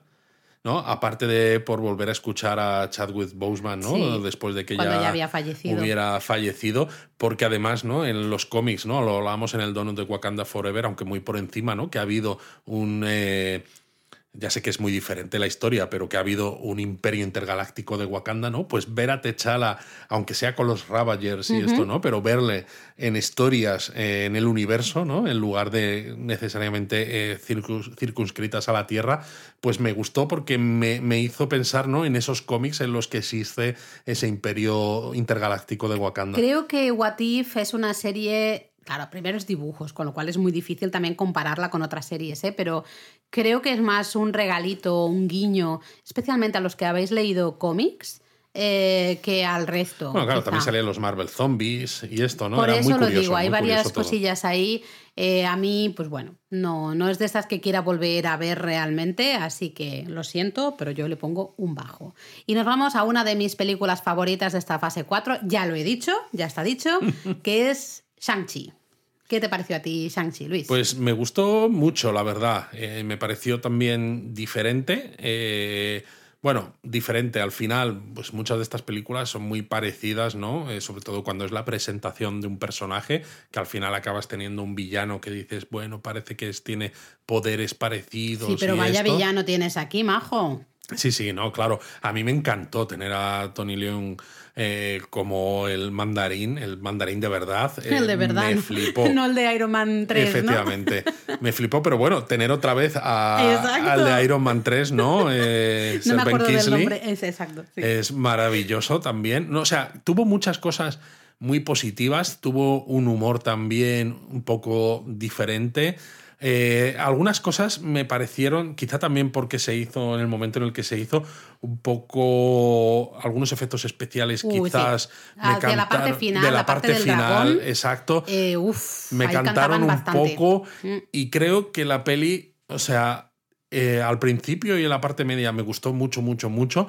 Y en la parte final, vale, hay un momento con el padre, ¿no? Eh, cuando el padre acaba muerto, ¿no? Por el bicho ese que sale de la roca, que me parece un momento muy emotivo también, eh, muy bonito. Pero el final se me quedó un poco más flojo. Vale. Yo a mí me encantó. De hecho, eh, es una broma aquí interna en casa. Cuando preguntan qué peli ver, yo siempre digo, Shang-Chi. Eh, siempre estoy dispuesta a volver a verla. ¿Shang-Chi o Shang-Chi? Eh, Shang-Chi. Me gustó muchísimo la música. Es de las bandas sonoras que más he escuchado en todo este 2022 mm, bueno, me, gusta mucho la historia, todo el tema acrobacias, ¿no? todo el tema visual asiático de, las películas. La coreografía es fabulosa. Exactamente. Pero a mí, el te wire, work a mí la este, parte del villano se me quedó floja. ¿Por qué? Y me explico, ¿no? Eso, Tommy Leon es fabuloso, pero sale relativamente poquito y sale más incluso en el pasado, ¿no? Y mm. para mí no es tan villano realmente, ¿no? Eh, el bicho que sale de la roca al final, ¿no? Pues realmente es eso, es un bicho, ¿no? No es un villano con el que puedas tener una conversación. Y claro, este que sale al principio, ¿no? El, que ahora no me acuerdo del nombre, con la cuchilla en el brazo en el autobús ah, en San Francisco, como villano, pues vale, está claro que luego vemos que simplemente es, un, es, un esbirro, ¿no? Y es simplemente para tener una de las mejores escenas. Eso sí, la escena esa es fabulosa. En el autobús. Pero claro, me falta un poco de carisma a veces, ¿no? A, mm. ciertas, a ciertos personajes que, son. Hay personajes que ni siquiera pretendo aprenderme el nombre. Para mí es, sí, el tío este que tenía, pues eso, la cuchilla en el brazo, pero eh, para mí es la excusa para esa escena impresionante de la que, pero lo que hemos podría dicho ver 40.000 claro, veces. Pero lo que hemos dicho aquí, por ejemplo, cuando hablábamos, hacíamos el donut de Wakanda Forever, ¿no? Eh, que estaba muy bien hilvanado todo, es cuando puedes contar cosas que son fabulosas sin necesidad de excusas. ¿no? Cuando todo encaja y todo te pero a lleva. Veces necesitas eh, pues cositas de usar y tirar. Pues para, para contar una historia. está claro, ¿no? Para mí, el mayor problema que tiene la película, como tú has dicho, efectos especiales hacia el final. Hay una parte ahí con el dragón que canta, pero. Mm, la traviata. todo. Y luego eso, el villano, Tony Leung, es que mm, ¿por qué se muere? No queremos que se muera. No, es una no, pena no, sacarle más provecho a ese pedazo de actor. Y para mí es un, negativo, digamos, el habérselo cargado de esa manera tan rápida. Que bueno, también sale Michelle Yeoh, que me encanta. También. Y también en su segundo papel del MCU. sí. pero bueno, ahí ya veremos cómo lo hacen. Eh, ¿Qué puntuación le das? ¿Dónde lo pones? Yo media alta. Media alta, yo mega top, ya esto ha quedado claro. Eh, sin ningún tipo de duda. Bueno, otra película que yo creo que... Muy controvertida. Muy controvertida. Bueno, o quizás no. Eternals. Eternals, pues fíjate lo que voy a decir. A mí es una película que me gustó mucho. Entiendo que la vas a poner en top. No, quizá medio oh, alta también. Oh, está siendo muy duro, ¿no? No, bueno, porque tiene sus cosas, evidentemente. Es una película que me gustó mucho porque tiene personajes que vienen del espacio, ¿no? Que no tienen nada que ver con la Tierra, pero acaban luchando porque la Tierra y su gente sobreviva, incluso aunque nadie lo sepa, porque claro, llega un momento, ¿no? Cuando tú ves a Thanos, ¿no? O los hijos de Thanos llegando a Nueva, York, ¿no? Que salen las televisiones en Infinity War, todo el mundo sabe que está ocurriendo eso, ¿no? En Eternals hasta el final, cuando sale eh, este, este celestial del agua y queda congelado, ¿no? Tú estás dispuesto, porque están dispuestos a dar su vida por, por la tierra, por los humanos, a pesar de que nadie sepa que están haciendo eso, ¿no? Y lo convierte para mí en una película muy humana, justamente cuando los protagonistas no lo son, y a mí eso me parece precioso, y creo que además es parte también de que la, directora, eh, bueno, pues fuese una directora, pues, eh, ¿no? Ganadora de Oscars, con películas personales, ¿no? Que le dio, dentro de que estaba en el MCU, le diera ese punto un poquito más personal, ¿no? Y me encantó además la eh, interacción entre los personajes, que era muy complicada, porque eran, al final, los Eternals, yo sí que me los leo, ahora está viendo una una tanda de cómics muy interesante eh, a tres bandas entre los Eternals, los Vengadores y los X-Men, ¿no? Que está siendo muy interesante, pero eran relativamente mucho menos conocidos y claro, necesitas contar historias de todos ellos en una película de dos horas y poco. Dices, madre mía, ¿cómo hago esto? Es Para muy mí ese complicado. es el problema. Yo salí del cine y de verdad que no me sabía los nombres de todos. Es y que cuesta conectar. a día de hoy no me sé los nombres de todos. Yo- bueno, ya sabéis que yo en general no me sé los nombres. Exacto. O sea, ya sé que eso es un, un Eh, mal eso, no es decir mucho. Eh, Pero, pero digamos mucho más, porque es, es que ni siquiera sé describírtelo, porque eh, es que ni me acuerdo. Eh, hay demasiados y no podía, a mí mi principal problema fue que no pude realmente empatizar o no pude conectar con tanto personaje. Claro. Y además eh, seguir una historia, ¿no? Eh, a mí al final ya era como, bueno, que se acabe esto ya, porque ya era demasiado, o sea, para mí realmente tendrían que haber sido dos películas, que entiendo que no lo fueran, porque si solo haces como la primera parte, digamos, hubiese sido demasiado aburrido. Necesitas ponerle algo más, pero a mí se me hizo muy bola, Vale. porque era eh, demasiado. He de decir que la segunda vez que la vimos mejoró considerablemente. Es de esas películas que como justamente ya sabía un poquito de cada personaje, ya me resultó a la segunda, eh, conecté un poquito más, eh, pude seguir un poco mejor la historia, las tramas y se me hizo menos bola. De hecho, la segunda vez me gustó bastante. Pero la primera Tiene vez... una banda sonora de Ramin. Djawadi muy bonita también, muy, bonita. Lo que pasa es que yo lo siento, pero a mí eh, la historia de amor... eh, Es una de las partes que menos me convence. Da un cringe exacto. brutal. Tienen Sí. cero química Tienen esos dos cero actores. química, exacto. Y mira Eh, que me gustaba, ¿no? Cuando se dijo, ¿no? Richard Madden como que iba a salir en, en Eternals y creo que como Icaris está bien, pero el giro que le dan un poco a Icaris también en la, en la película, ¿no? Un poco diferente a bueno, los últimos cómics, no me terminó de convencer del todo, ¿no? Entiendo que precisamente porque los los desviantes son bastante diferentes de los cómics, ¿no? Precisamente para no complicar la historia Mm. Claro, mucho más. más, pues Que entiendo que tenía que haber como un malo, un poco entre comillas, dentro de ellos mismos, Sí. ¿no? Y que también hubiera como otro malo por encima, que era Arishem, ¿no? Este celestial que quería es realmente... que fíjate, estás, o sea, me estás hablando de tres, entre comillas, malos diferentes en una puñetera película con no sé cuántos miles de, de- de eternos de estos, que es como, pero vamos a ver, eh, que no me da la vida, que no, no puedo con tanta información, tanto malo, tanto bueno, tanta historia. No puedo. A mí son es eso, la química entre ellos dos no me Cero gustó química. y me quedé vio muy forzado. Y me quedé con las ganas, además, de ver mucho más a Kit Harrington, ¿no? Eh, su personaje, que sabemos que va a volver a salir. eh, pues porque va a volver a salir, ¿no? En, en la escena extra, además, Queda agarra claro, esa sí. espada, ¿no? Que es lo- la que le convierte en el caballero negro y demás, pero está todo es eso, muy por encima, muy contado, pues para tener excusa para seguir haciendo más cosas con ellos. Es una película muy bonita, visualmente muy, Muy bonita, bonita. pero que tiene demasiadas cosas. Eh, no sé, yo no soy guionista, pero ahí hace falta un cambio de, creo personalmente, ¿eh? es mi opinión, un cambio de guion, porque hay demasiado, hay demasiado cosa condensada y al final es que dices, "Uf, o desconecto o yo a mí esto se me está haciendo bola y yo no puedo más. Así que, ¿qué puntuación Media le alta. das? Ah, sí, me has dicho media alta. Yo de momento le voy a poner un medio, Vale. medio. Me voy a quedar en medio. Iba a decir medio bajo, pero recuerdo que la segunda vez o la tercera vez que la hemos visto, pues me gustó bastante, Muy así bien. que vamos a ahí. Bueno, una de mis series favoritas, también lo digo ya. Hawkeye.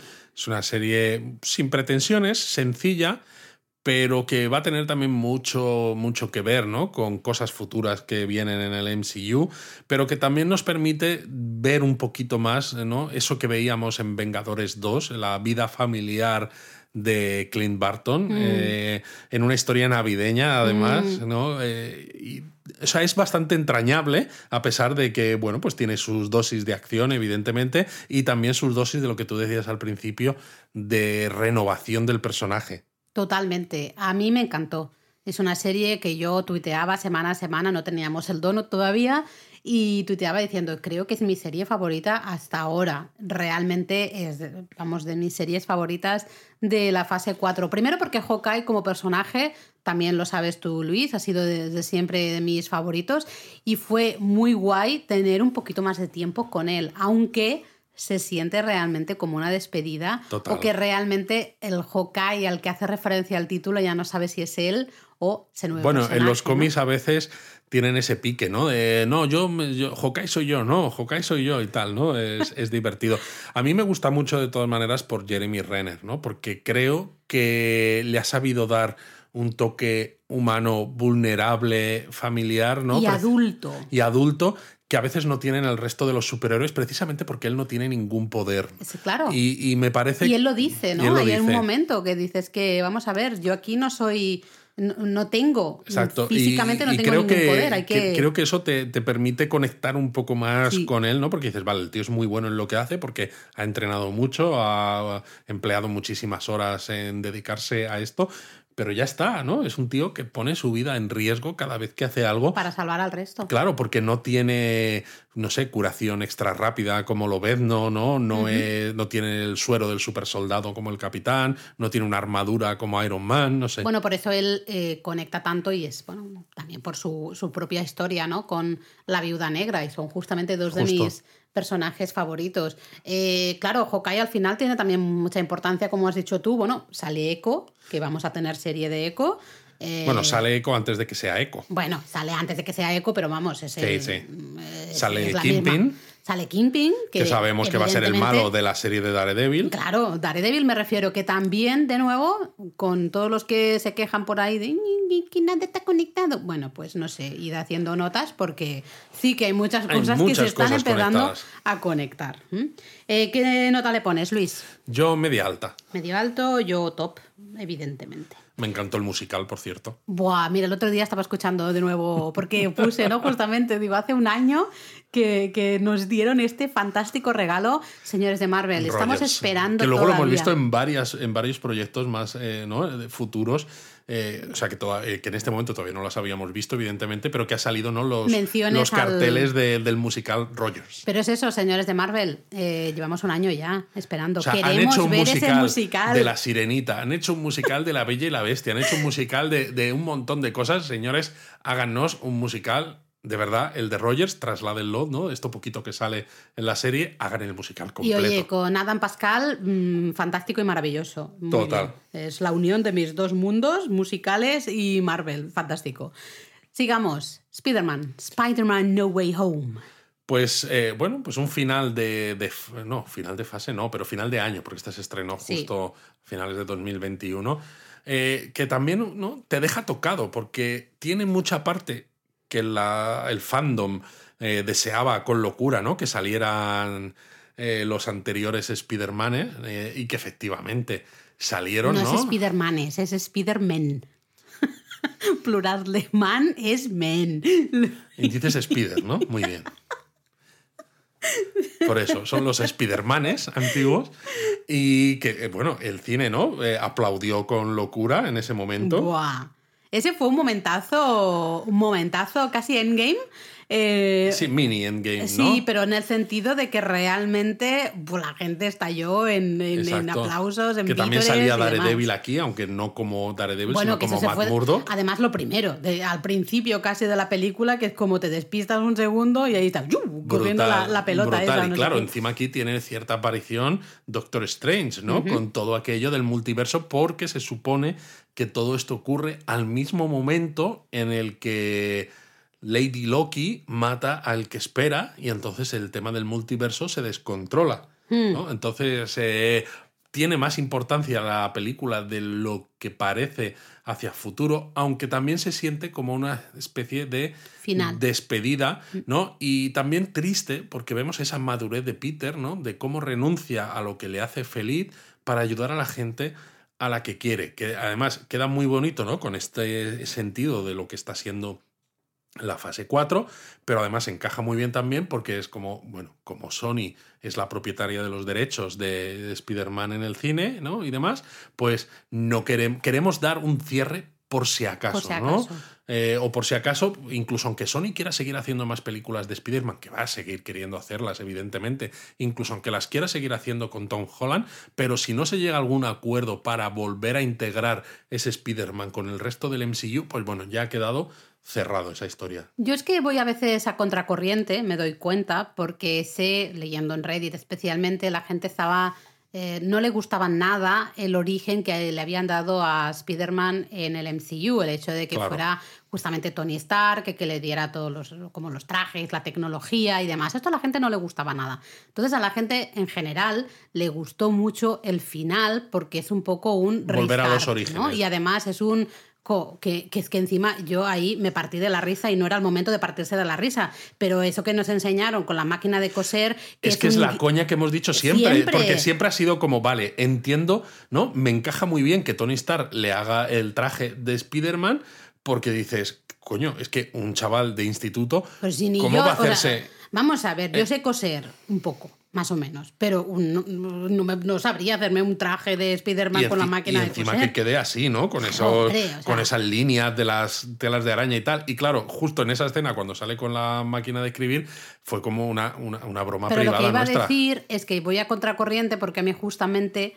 me gustaba mucho el origen que le habían Claro, dado con Tony Stark y no me gustó el final. O sea, para mí la peli es un top, pero top, pero no me gusta el final. Me pareció excesivamente triste.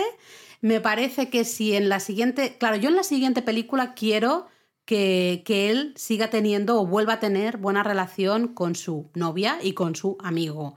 Y ahora, claro, ni su novia es su novia, ni su amigo es su amigo, porque ni siquiera se acuerdan de él. Si lo solucionan demasiado rápido, va a perder fuerza el final de No Way Home. Exactamente. Y si no lo solucionan y sigue él solito y hace nuevos amigos o nuevas novias o lo que sea, no me va Es a gustar porque no, pero no me va a gustar porque a mí me gusta pues cuando tiene ahí a la novia y, a la- y al amigo.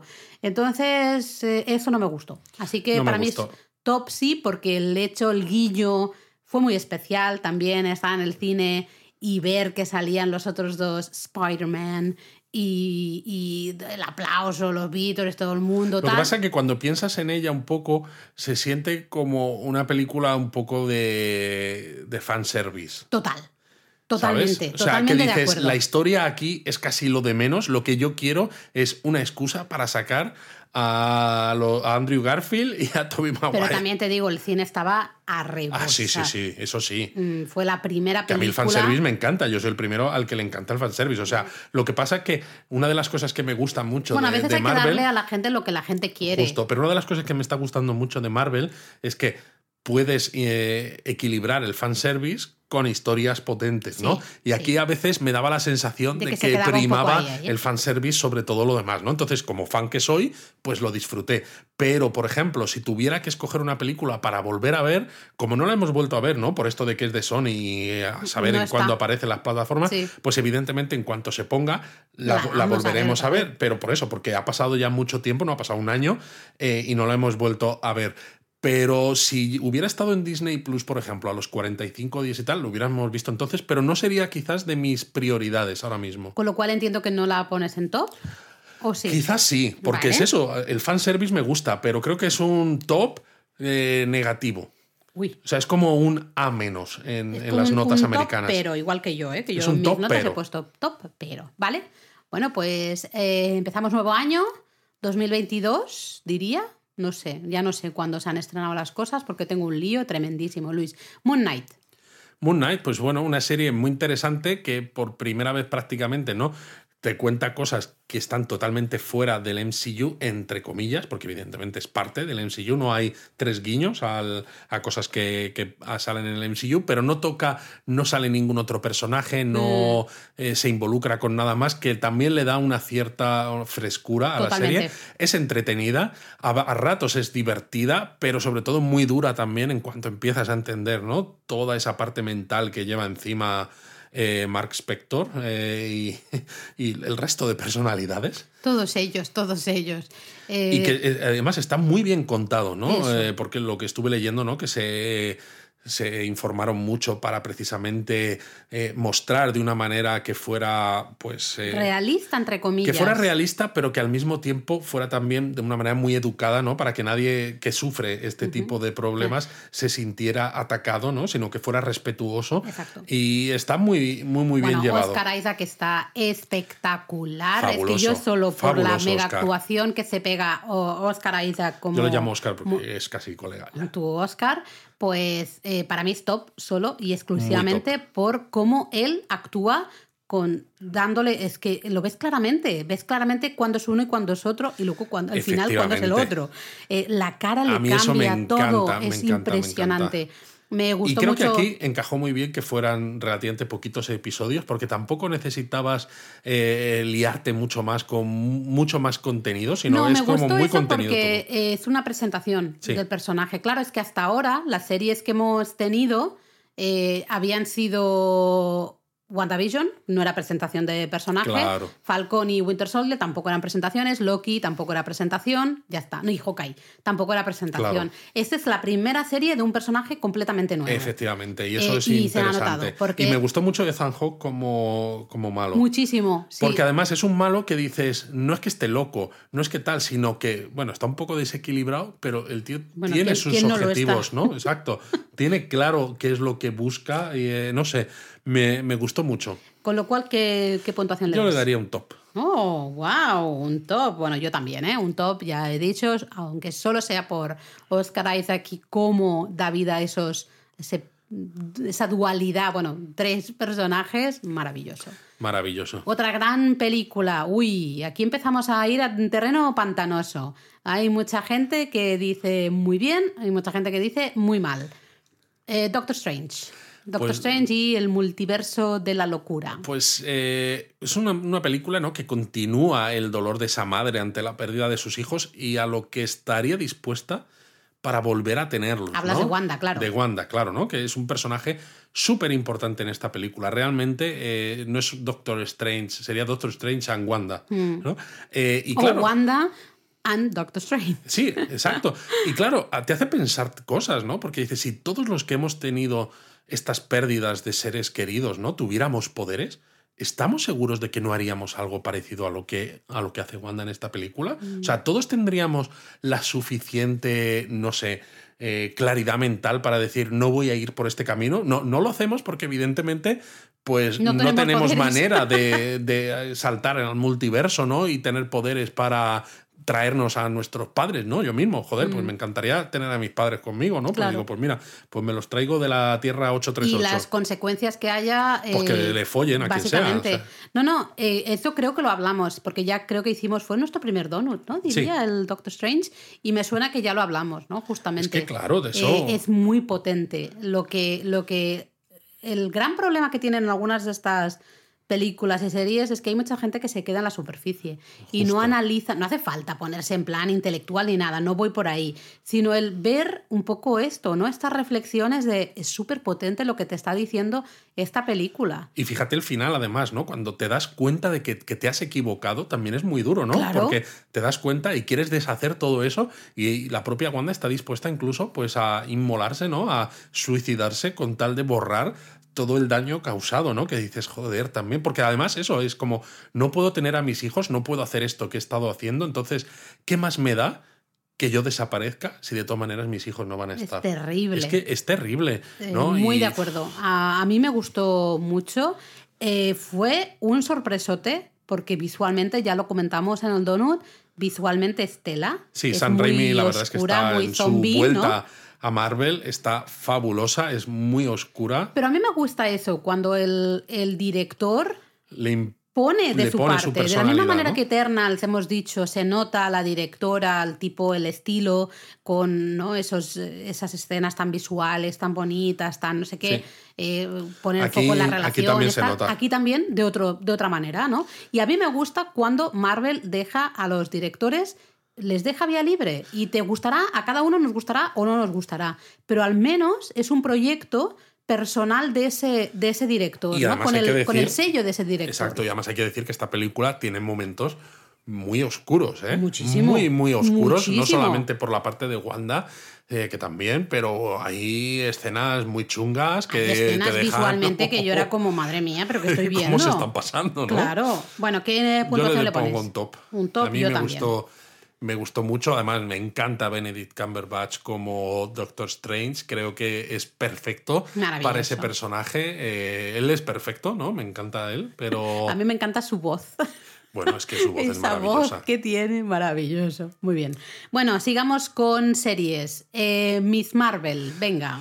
Pues Miss Marvel, ¿no? Nos cuenta esta historia otra de un personaje nuevo que no había salido en el MCU Exacto, hasta segunda ahora. serie con un personaje nuevo, ¿eh? Exacto, ¿no? Y nos cuenta historias además muy interesantes de la partición de lo que era la India británica. Madre mía, la ambulancia, Luis, nos está dejando sordos. Sí, sí, yo estoy queriendo hablar y que no se escuche mucho. Se estoy, estoy queriendo, pero claro, tengo que respirar en algún momento, ¿no? Pero bueno, Ya la está, ya ya ambulancia. Y digo que es eso, nos cuenta historias de la partición de la India británica después de la Segunda Guerra Mundial en la India y Pakistán que la gran mayoría de espectadores occidentales, ¿no? que están acostumbrados a historias de superhéroes americanos, eh, pues no conoce y me encantó poder ver, acercarme un poquito más, ¿no? A los problemas y al día a día, ¿no? A, esas maneras de ver la vida de, personas muy diferentes a mi experiencia. Totalmente de acuerdo y de hecho, de nuevo, mm, decía antes que entiendo que a veces voy a contracorriente o voy, soy un poco al revés, porque los episodios que iban un poco del tema más concretamente de la partición fueron los que menos gustaron en general Sí, a la gente y en cambio a mí me gustaron muchísimo. También me gustaron el primer episodio muy fresco, muy divertido, Muy comiquero. Exacto, pero también me gustaron muchísimo porque yo lo reconozco, yo no conocía nada de, de ese momento de la historia y me encantó que una serie como Miss Marvel, una serie de Marvel, eh, me hiciera ir a leer primero la Wikipedia y luego leí otro, otro blog de voy a leer un poco más sobre este momento de la historia, quiero saber un Por poquito eso, más. por eso digo que a veces tendemos a mirar por encima del hombro a este tipo de proyectos, ¿no? A este tipo de cosas, de superhéroes, porque ah, es como muy superficial y tal.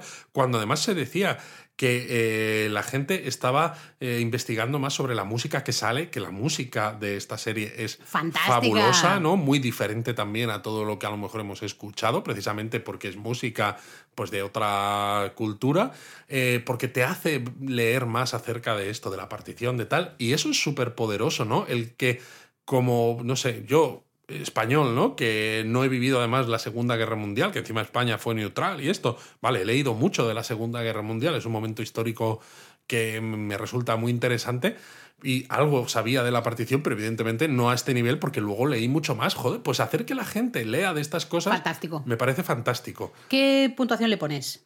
Pues yo le pongo media alta, porque para mí, a pesar de que me gustaron mucho, ¿no? Pues el punto comiquero del principio, la parte de la partición, también pecó de tener demasiados pocos episodios y de que las transiciones entre la parte de Nueva Jersey y la parte en, eh, en Pakistán, ¿no? De la partición y esto, a veces estaban un poco desconectadas, porque no, no había cosas que ocurrieran en un lado y en el otro, sino que era o el episodio entero es en New Jersey o el episodio entero es de la partición. Muy de acuerdo. Yo, para mí es alta, eh, casi top, pero no llega a top justamente por un poco el final, que lo vi muy apresurado ¿no? Muy, en, muy en ese aspecto.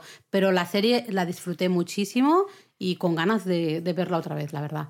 Eh, Thor. Thor Love and Thunder, ¡buah! Esta sí que es divisoria al 100%. O te gusta o la odias. Y yo creo que la gente la odia por el humor absurdo. Y es que el humor absurdo es precisamente la excusa. No, no la excusa en el sentido malo, como decíamos antes, ¿no? De encontrar. El medio. Es, un el medio, exacto, porque es cómo cuentas una historia tan de nuevo de pérdida, ¿no? De una hija, cómo cuentas una historia tan dura de pérdida de un ser amado, ¿no? Que encima has perdido por cosas de la vida, pero que te vuelves a reencontrar cuando ya sabes que no le queda mucho tiempo. Además, eh, ¿no? La pérdida de la inocencia, la pérdida de todo.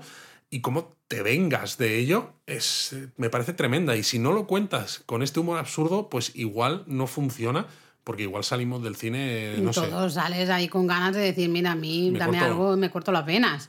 Eh, totalmente de acuerdo, ya lo hablamos. De hecho, claro, aquí ya estamos en terreno donuts, ya hemos podido hablar de eso con, con más calma. eh, totalmente. Y me gusta, creo. ¿no? El final, como el amor al final, porque yo so- soy un blandito, lo reconozco. Ay, es un blandito. Claro, y me gusta que al final ese amor, ¿no? Ya sea pues tanto el amor, ¿no? De Thor por Jane como de Gore por su hija, es lo único que permite construir puentes que hace que personas tan diferentes, ¿no? Y que han tenido momentos tan duros eh, e incluso eh, luchando entre sí, al final acaben con, conectando, ¿no? Que es un poco de lo que hablaba Techala en la escena extra de Black Panther, ¿no? Que dice, el sabio construye puentes en momentos de crisis. Pues aquí se construyen puentes. Y creo que hay que darle mucho crédito a Taika Waititi Totalmente de acuerdo. por crear, ¿no? Esta, no sé, este medio humorístico absurdo, ¿no? En, eh, para poder contar una historia y que ese humor realmente no ocurre tal cual, ¿no? Esas cosas ridículas La que nos están contando con no ocurren tal cual porque es como lo cuenta el Eso personaje que él eso interpreta. es. Totalmente, ya lo hablamos mucho en el Donut, así que ahí está, pero yo creo realmente que el que...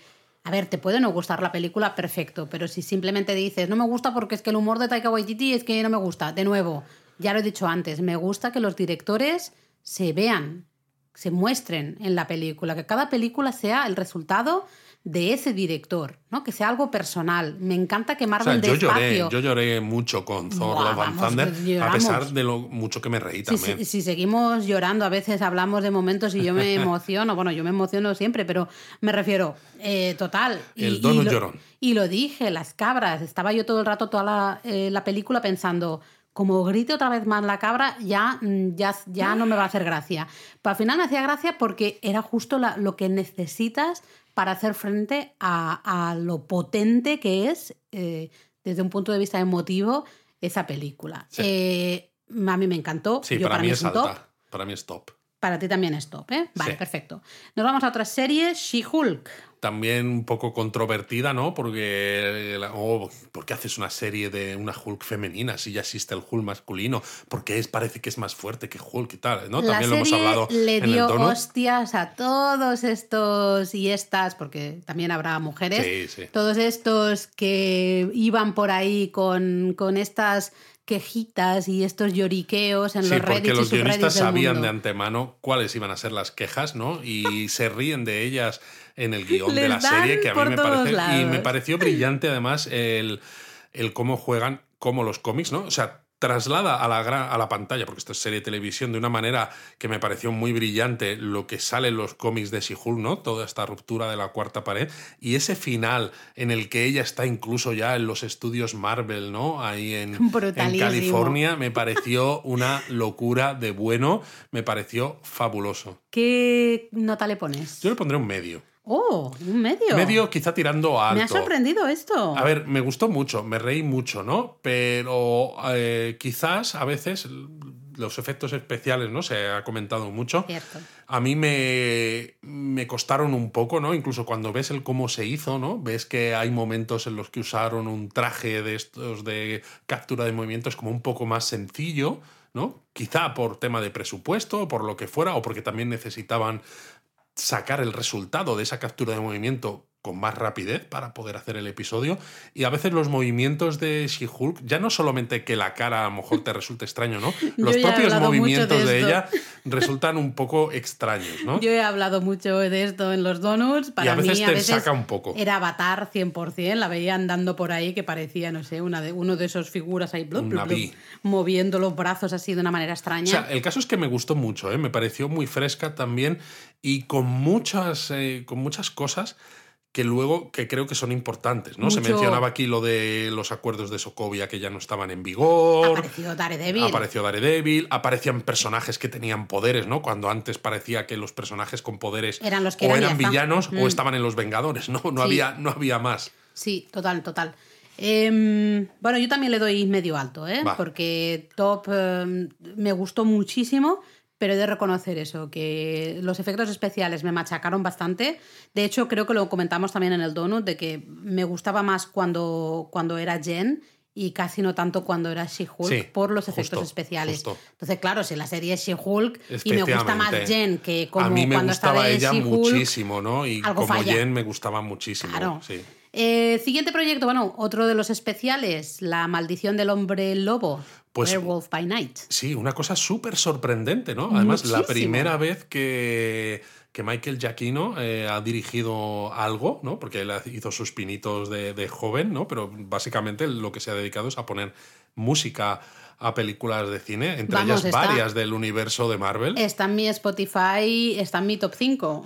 Sí, sí, sí, no, Michael Giacchino es fabuloso. Y creo además, me encantó también, ¿no? Que tuviera las narices de presionar a Kevin Feige de quiero hacer esto en blanco y negro, ¿no? Hasta que lo consiguió. Creo que le da un toque además muy al estilo de las películas de terror antiguas, Sí. ¿no? Que me parece eh, fantástico, pero cómo justo al final cambian a color, ¿no? Y ves esa relación entre el protagonista y luego el man ¿no? Que también es como divertida al Sí. mismo tiempo. Y creo que, bueno, parece es un divertimento que no tiene mucho, mucho más que hablar, pero bueno, sale Elsa Bloodstone, ¿no? Que los cómics también aparece. O sea, creo que puede tener y abre un camino muy interesante hacia mostrar un poco la parte más sobrenatural del universo Marvel, que también existe, pero que no se había tocado hasta ahora. Em, yo de nuevo, me repito, me gusta que Marvel dé espacio a, pues eso, los A locuras, directores. locuras que nuevas. el director diga, yo es que veo este concepto, lo estoy viendo de esta manera. Bueno, venga, ok, dale, ¿no? Eh, ostras, a mí eso me parece también muy de aplaudir y ya solo por eso me, me gusta. Y me encantó Gael García Bernal. Sí. Me eh, encantó Fue muchísimo. una sorpresa absoluta. Sí. Yo he de reconocer que no tenía muchas ganas de verla. Eh, al principio no me llamaba nada la atención. Era Pero como, que a ti el tema sobrenatural no te llama tanto. no, y depende de cómo está explicado menos, ¿no? Entonces era un poco el combo perfecto o el combo imperfecto, ¿no? De, "Uf, me- esto me da mucha pereza. Pero es curioso y me porque mucho. en, en un especial de solo una horita, ¿no? Tenía a veces algunos momentos también humorísticos, ¿no? Muy marca de la casa de Sí, Marvel, ¿no? Como cuando Marvel. pone el, el explosivo en la pared y se le cae constantemente, ¿no? Dices, hostia, es que. No y sé, al final lo pone en el agujero ese, en plan de, bueno, es igual aquí. Sí, no sé, tiene, tiene sus puntillos. Em, ¿Cómo lo...? Yo quizá medio pones? alto. Medio alto. Sí, porque se, se me queda un poco corto. O sea, yo lo veo y digo, ojo, quiero más, quiero más. Yo le voy a poner un medio, sería un medio alto, pero bueno, voy a ponerle un medio simplemente porque me gusta, pero no es de esas eh, de estos proyectos que yo diga, Ay, quiero volver a verlo, quiero volver a verlo, quiero Ay, volver pues a a mí verlo. sí me gustaría volver a verlo. Ahí estamos. ¿no? Bueno, Wakanda, Wakanda Forever. Buah, o sea, peliculón. Peliculón para mí. Entiendo que le vas a poner un top. Un top top. Para Top mí top. es alto alto. Mega o sea, sí, mega top, en serio.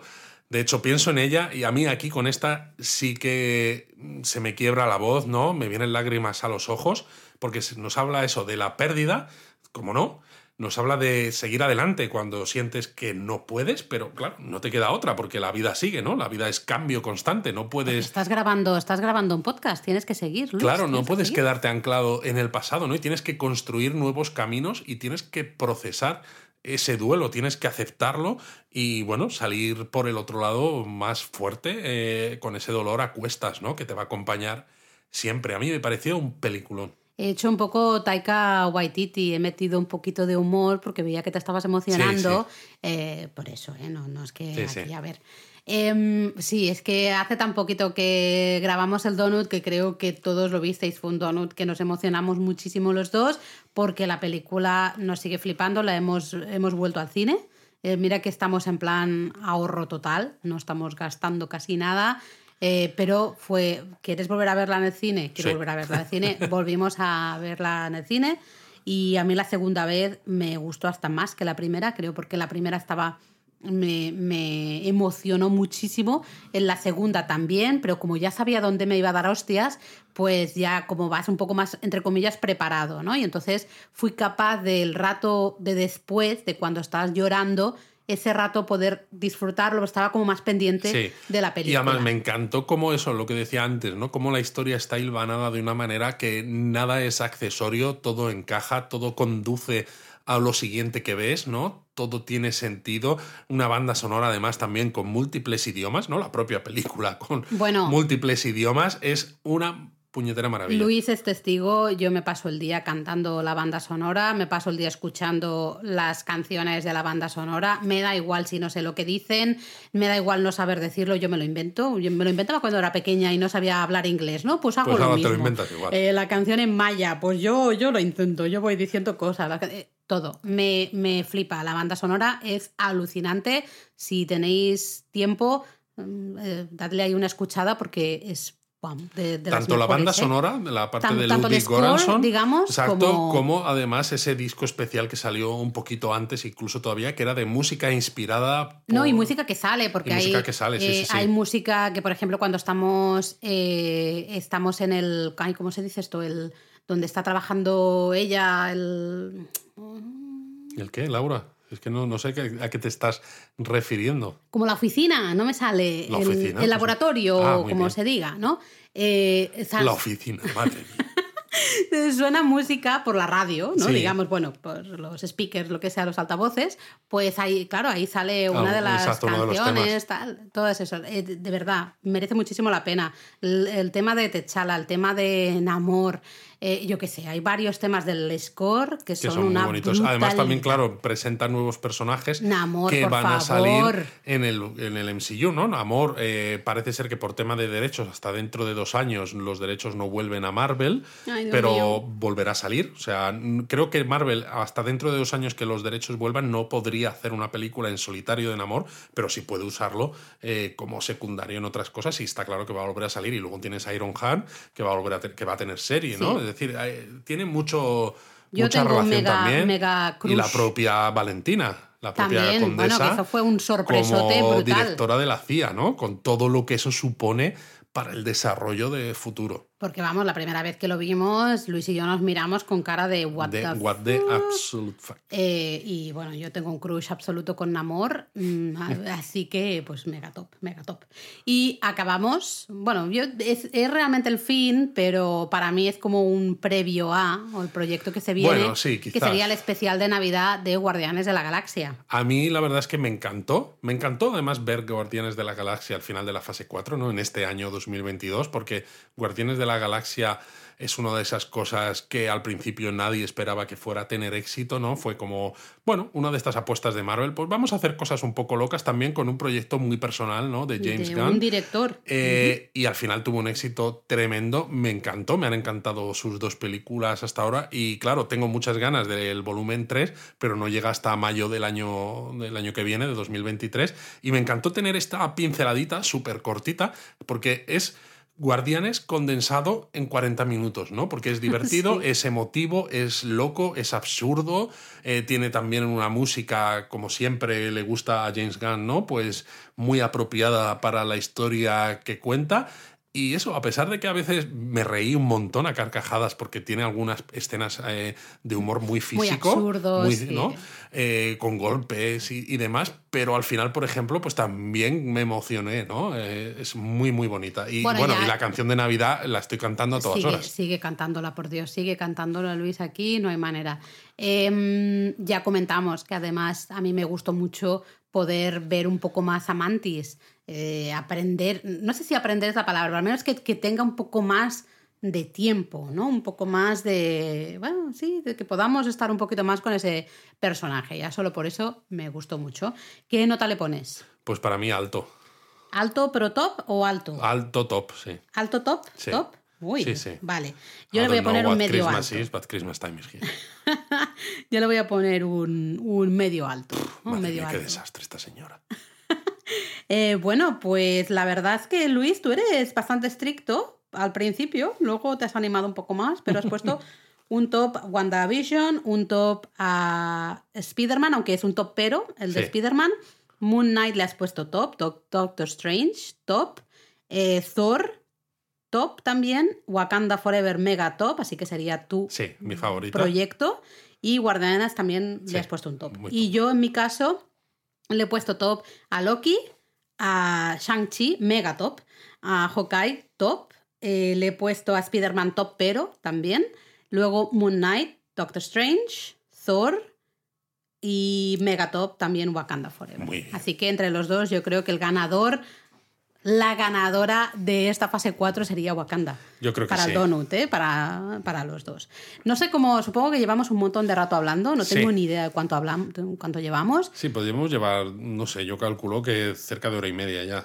Eh, ¿Quieres hablar un poquito de cómo se une? ¿Quieres dejarlo para otro donut diferente? No, podemos hablar un poco por encima. Lo hemos ido hablando de todas Sí. maneras cuando hacíamos, pero por ejemplo, ¿no? Pero es que Eter- me gustaría poner el foco en esto porque es una de las quejas que más se han visto en la fase 4 por estos haters que hay por ahí de mm, get a life, o sea, conseguiros una vida y hacer algo con ella porque me cansáis mucho. Es que esto es que... eh, vamos a ver, al final estamos en esa fase 1 dentro de la fase 4, ¿no? En el primer pasito de la Exacto, fase 4. no tenemos por qué saberlo todo todavía, Exacto. pero ya vemos Pero hay un montón de pistas. ya vemos algunas indicaciones. Evidentemente, sigue habiendo muchas cosas que todavía no sabes cómo se van a conectar, pero porque todavía no tienes por qué saberlas, Y eso ¿no? es lo que mola también, el no saber. Porque mismamente cuando aparecieron los Guardianes de la Galaxia, ¿no? Por primera vez Marvel estaba haciendo una película en el espacio cuando todo lo demás había transcurrido en la Tierra. Cierto. Y hasta más, mucho más adelante, los Guardianes no tuvieron relación con el resto de personajes, ¿no? Cierto. Entonces dices, bueno, pues no, no sabes cuál va a ser esa relación, pero bueno, pues ya nos la contarán, pero está bien que haya otros escenarios, ¿no? Mm. Unos escenarios que se salgan de lo que es el globo terráqueo. Así que eh, hacemos un, repase, un repaso muy breve. A ver, cosas poco- que se nos ocurren Sí. un poco. Por ejemplo, Eternals, ¿no? Decíamos que va a estar unida con Blade, que es una película que viene en 2024, eh, porque es la voz en off que sale en la escena extra, y con Caballero Negro, ¿no? Lo decíamos, eh, Kit Harrington, el, su personaje, que bueno, más adelante habrá más cosas, ¿no? Con lo cual ahí ya está, ya está unido. Luego nos genera algunas dudas, claro, porque eh, al final de la película se llevan a varios Eternals, ¿no? Como para juzgarlos por lo que han hecho en la, en la Tierra. Y claro, pues hay más cosas de Marvel en el espacio. Entonces dices, ¿habrá alguna unión con Guardianes de la Galaxia, con The Marvels? No, no, no quizás en la fase 5, pero más adelante, porque algo tiene que pasar con esos Eternals que se han ido al espacio, ¿no? Esta es la parte de dudas, pero que al menos dices, bueno. Eh, hay cosas de Marvel que pasan en el espacio, pues mira, a los Eternals, a unos cuantos, Podría nos los hemos llevado que- al espacio. Exactamente. Eh, bueno, She-Hulk clarísimamente lo une con, evidentemente, con Eternals, eso sí. Luego, eh, claro, con Hulk y tenemos encima el hijo de Hulk, que eso también abre ahí otras cosillas. Otras cosillas. Porque, bueno, Daredevil, claro, Daredevil puede ser que también lo una con X-Men, no lo sé. Bueno, como ella, ¿no? Como ella hace la mención a lo de los X-Men y todo eso, pues quién sabe, ¿no? Lo que podría haber. Y luego con Doctor Strange, gracias a Wongers. Bueno, es que Wong, Wong es el hilo conductor de todos los proyectos. Es- esto es la fase de Wong, ¿vale? Está en casi todo. Claro, ¿no? alguno dirá, ¿por qué se une esto con Eternal? ¿no? Porque hay una mención en una página web a ese celestial que queda congelado medio saliendo del, del océano, ¿no? Sí. Que sale al final de Eternals. ¿no? Pero claro, como tampoco hay un gran villano o un villano de estos así eh, espaciales, ¿no? No. Grande, pues de momento, mm, bueno, yo creo que She-Hulk especialmente Daredevil y vamos a ver a partir de ahí y con Hulk, Sí, evidentemente. porque ahora sí a ir- Hulk está en California, claro, Dare- Daredevil en principio está en Nueva York, ¿no? Entonces, a ver qué pasa con eso, pero Ya, bueno. pero relación a distancia no funciona. Al- Alguien tiene que Alguien tiene que moverse, se tendrá que ir si Hulk a Nueva York, clarísimamente. Eh, luego tenemos Doctor Strange, evidentemente unido con Wanda, Totalmente, clarísimamente. totalmente. Con She-Hulk, ¿no? Por lo que hemos dicho del Wongers. Bueno, claro, sí. Eh, Y luego, claro, Bueno, con Spider-Man, claro. Con Spider-Man y luego, claro, con eso que ocurre en la Tierra 838, ¿no? Que salen los Illuminati. Oh, claro, Pues los tienes los X-Men. cuatro fantásticos, aunque sea otra Tierra. Los X-Men, tienes otra serie de personajes, ¿no? Una Capitana Marvel, ¿no? Que es la Capitana Marvel de esa Tierra. Es decir, con Doctor Strange lo puedes, la parte multiversal, lo puedes unir a lo que quieras, incluso a Loki. Eh, bueno, claro, es que además está el tema de esa escena extra de Doctor Strange, ¿no? De cómo acaba, que dice que van al, al univer- a la dimensión oscura o no sé cómo se Exacto, llama. Que es la dimensión de Dormammu. Eh, claro, aquí estamos en los planos de dimensiones y, y- y universos y todo este rollo. Vamos a ver realmente cómo esto se va a unir o no pero algo se va a unir con Kang, ¿no? Al final. Claro, con Kang seguro y Mm. con Secret Wars, ¿no? Avengers Secret Wars, que es al final de la fase 6 para 2025 ya, por todo esto que se empieza a mencionar en esta película sobre las incursiones. Es que, claro, dices, fíjate, Mm. Ahí, ahí. en 2022 ya te están presentando algo que va a tener que ver con el final de la fase, de la fase 6 y la gente se queja todavía y dices, pero madre mía, si te están presentando un Te digo montón yo de... que se quejan por gusto. Porque mira, Miss Marvel, eh, clarísimamente, Shang-Chi, ahí estuvimos con El símbolo ese de los de diez los 10 anillos, anillos, todos exacto. flipando, diciendo, madre mía, madre mía, madre mía. O sea, ahí hay, hay recorrido, ahí hay camino. Eh, luego, claro, Capitana Marvel, bueno, evidentemente. Claro, porque salen en la película de The. Marvels, pero claro, eso también la une un poco con parte de WandaVision, ¿no? Mónica Rambeau, que también va a salir en la película, ¿no? Se menciona, ¿no? Con la el música tema de- mutante y en los mutante, X-Men, exacto, la los música de los entonces, y también espacial, porque claro, la película de The Marvels en principio va a transcurrir en el espacio, ¿no? En un planeta fuera de la Tierra, lo que significa también que puede estar unido a más proyectos de Marvel de, que transcurren en el espacio tela. Luego, claro, Wakanda, pues hemos hablado, ¿no? De Valentina. Uf, Valentina es un poco el eje de unión, el nuevo eje Exacto, de unión. nos une con Black con un Widow, montón, claro. nos une con Hawkeye, Hawkeye, porque en Hawkeye sale Yelena, Yelena, mm. nos une con el Halcón y el Soldado de Invierno, eh, bueno, Y bueno, claro, presenta también nuevas cosas porque al presentarnos a Talocan nos habla de nuevo de mutantes. Es que es otra mención a mutación en este caso, ¿no? Exacto. Dice o que soy mutante o tengo una mutación, ya no recuerdo. y encaja además, ¿no? Eh, con esto de que salga Valentina como directora de la CIA, para mí, ¿no? Y con ciertos personajes, con la película de Thunderbolts Sí. al final de la fase 5 y posiblemente incluso con Secret Invasion, Mm. ¿no? Que es una serie que creo que llega en marzo del año que viene. Y de alguna manera va a estar también, de alguna manera conectada con Capitán América 4, porque al final la Sí, CIA... todo el tema de la CIA Sí, y de y ese bueno, nuevo orden mundial, que es como se Y Valentina ha reclutado al antiguo, digamos. antiguo, no a nuestro Steve, sino al, al nuevo antiguo al antiguo nuevo Capitán América, ¿no? Exacto. Luego tenemos la serie de Loki, ¿no? Que evidentemente con ese esa variante de Kang que sale al final, pues nos lo une con Ant-Man. Clarísimamente. Y nos lo Cuando une con veamos Doctor Strange, ¿no? Que es de probablemente multiverso. entende- con entenderemos más cosas. Mm. Exacto, con Spider-Man, por lo del tema del multiverso, con un montón de cosas. Es que, Mola esto porque te das cuenta de que no tenemos ni idea. exacto, hay muchas conexiones. Algunas son más fuertes, otras son un poco más, bueno, difusas. Sí. Pero no sabes muy bien cómo entre todas se unen, ¿no? Porque parece como que van Hay como sueltas. muchos hilos. Muchos hilos. Y vamos a ver cómo se van tejiendo, cómo se van uniendo entre sí. Y esto mola mucho. El, el ver esto en directo mola muchísimo. Y nada, pues ahora ya se viene fase 5. Cinco. Que en- de momento creo que son 12 proyectos. Eh, no sé si me falta alguno, porque yo tengo apuntado Ant-Man, Ant-Man and the Wasp, la Quantum Mania, eh, En Guardianes, febrero, sí, exacto. Guardianes en mayo, volumen 3. The Marvels. Creo que esa es en agosto. agosto creo que dijimos, luego Capitán América, The New World Order, Pero esa ya es para 2024. luego vendría Thunderbolts. Bueno, vendría Blade. Que Ah, Blade, Blade. iba a estar para finales de 2023, pero la han retrasado y se va a estrenar al final en 2024. Digo Blade antes porque Thunderbolts, que es la que tú estabas diciendo, es la película con la que acaba eh, la fase 5. Vale. Y series de televisión, tendríamos segunda temporada de What If. Sí, que esa en principio no se sabe todavía, pero si es como la primera temporada de What If, igual a principios de enero de 2023 ya la tenemos. Ah, ya, vale. Eh, Secret Invasion.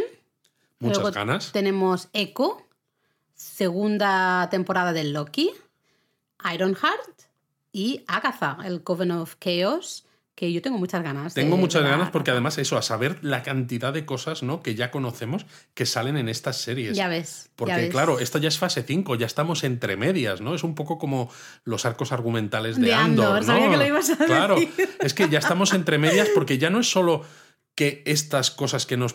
Estamos hablando, en la fase 4 muchas de las cosas están conectadas con otras, ¿no? A pesar de que la gente diga que no hay conexión. Pero claro, en la fase 5 ya no solo es que vaya a haber conexión hacia la fase 6, sino que va a haber conexión hacia atrás. Entonces, personajes e historias que hemos visto en la fase 4 van a tener importancia Claro. en muchos de estos proyectos de la fase 5. Vamos a ver cómo estos hilos se van anudando, se van cruzando. Y lo van que yo decía ahí- además, ¿no? De que vamos hacia un camino de los anti-vengadores, que además me parece brillante, para que la gente vuelva a querer y vuelva a tener esas ganas absolutas de tener ese momentazo Vengadores en el cine, ¿no? Que ahora mismo creo que sacar Vengadores otra vez sería un es error. muy reciente. Eh, la fase 5 acaba con Thunderbolts, que son esos, son, eh, para mí, yo creo que van a ser... Un poco los el- misfits, ¿no? el grupo de Vengadores, entre comillas, que ya que los Vengadores están medio cada uno por su lado y que además no hay acuerdos de Sokovia ya, con lo cual no hay unas Naciones Unidas que puedan controlar lo que hacen ni nada, pues Estados Unidos, ¿no? Como gran potencia mundial, dice, pues qué tal si nosotros tenemos nuestro propio grupo de superhéroes controlados por nosotros, porque tiene toda la pinta con Valentina como directora de la CIA que esos Thunderbolts van a ser ese grupo y que quizás van a ser un poco algo que hagan cosas a lo mejor que a la gente no le gusten tanto y que nos dé las ganas de no, tienen que volver los Vengadores. Bueno, pero y es importante recordar aquí el final de Wakanda, porque el final de Wakanda tenemos una Wakanda mm, muy sola, eh, realmente unida entre comillas, porque no por realmente bien, sino por las necesidades un poco de la situación con Talocan. Y hemos visto en Wakanda que está la CIA y están otros países intentando, Intentando todo lo posible el- para pillar el, el vibranium. vibranium. Mm, No sé si podría ahí. Creo que te has dejado aquí en esta lista, por cierto, de Deadpool 3. Ah, puede ser, sí, porque como no tengo. tengo cero ganas de verla. Coño. Deadpool 3 encima. Eso es en. en, con ah, Lobezno. eh, sí, pero es que Deadpool a mí se me hace una Creo bola que es tremendísima. 2024. Ah, pues no lo tenía yo en mente. Pensaba que era ya fase 6 o algo así. Como que todavía queda mucho y me- no, no hace falta que me enfrente. Que encima a sale. Hugh Jackman otra vez como lo ves, ¿no? Sí, pero me da a mí que eso será un- una cosilla de poca cosa. ya Sí, ¿tú crees? Yo, yo creo que no. Yo creo que sí, porque justamente se ha filtrado ya, bueno, ellos mismos, ¿no? Lo han filtrado. Así que creo que justamente será algo muy de un guiñito y poca cosa más. Veremos, veremos. Pero vamos, yo creo que, que pinta. Se vienen muchas mm, se cosas viene- muy bien. guays. Sí, yo tengo muchas ganas de Secret Invasion, ¿no? Vimos el tráiler ya, porque va a ser una serie de espionaje muy oscura, muy también muy diferente. Y en formato serie, ¿no? Nos va- Nos va a permitir disfrutarlo mucho más que en, que en formato. Que en formato película. Y no sé si Armor Wars, eso está para la fase 5. Diría que eso es la 6. ¿O es la 6 ya? Ostras, ahora ya no lo sé. Eh, bueno, si no podemos hacer un donut específico hablando un poco de qué esperar de, de la fase 5, así en general. Yo tengo muchas ganas de ver Ant-Man mientras buscas, porque sé que te vas a poner a buscar si es la fase 5 o 6. Tengo muchas ganas de ver Ant-Man, porque creo que le van a dar un giro interesante al personaje.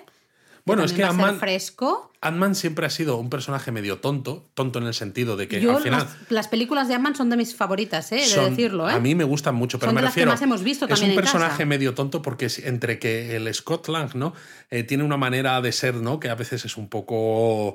Pues bueno. Es un poco tontorrón, ¿no? Pero si te fijas, eh, las cosas se arreglan en Endgame gracias a él.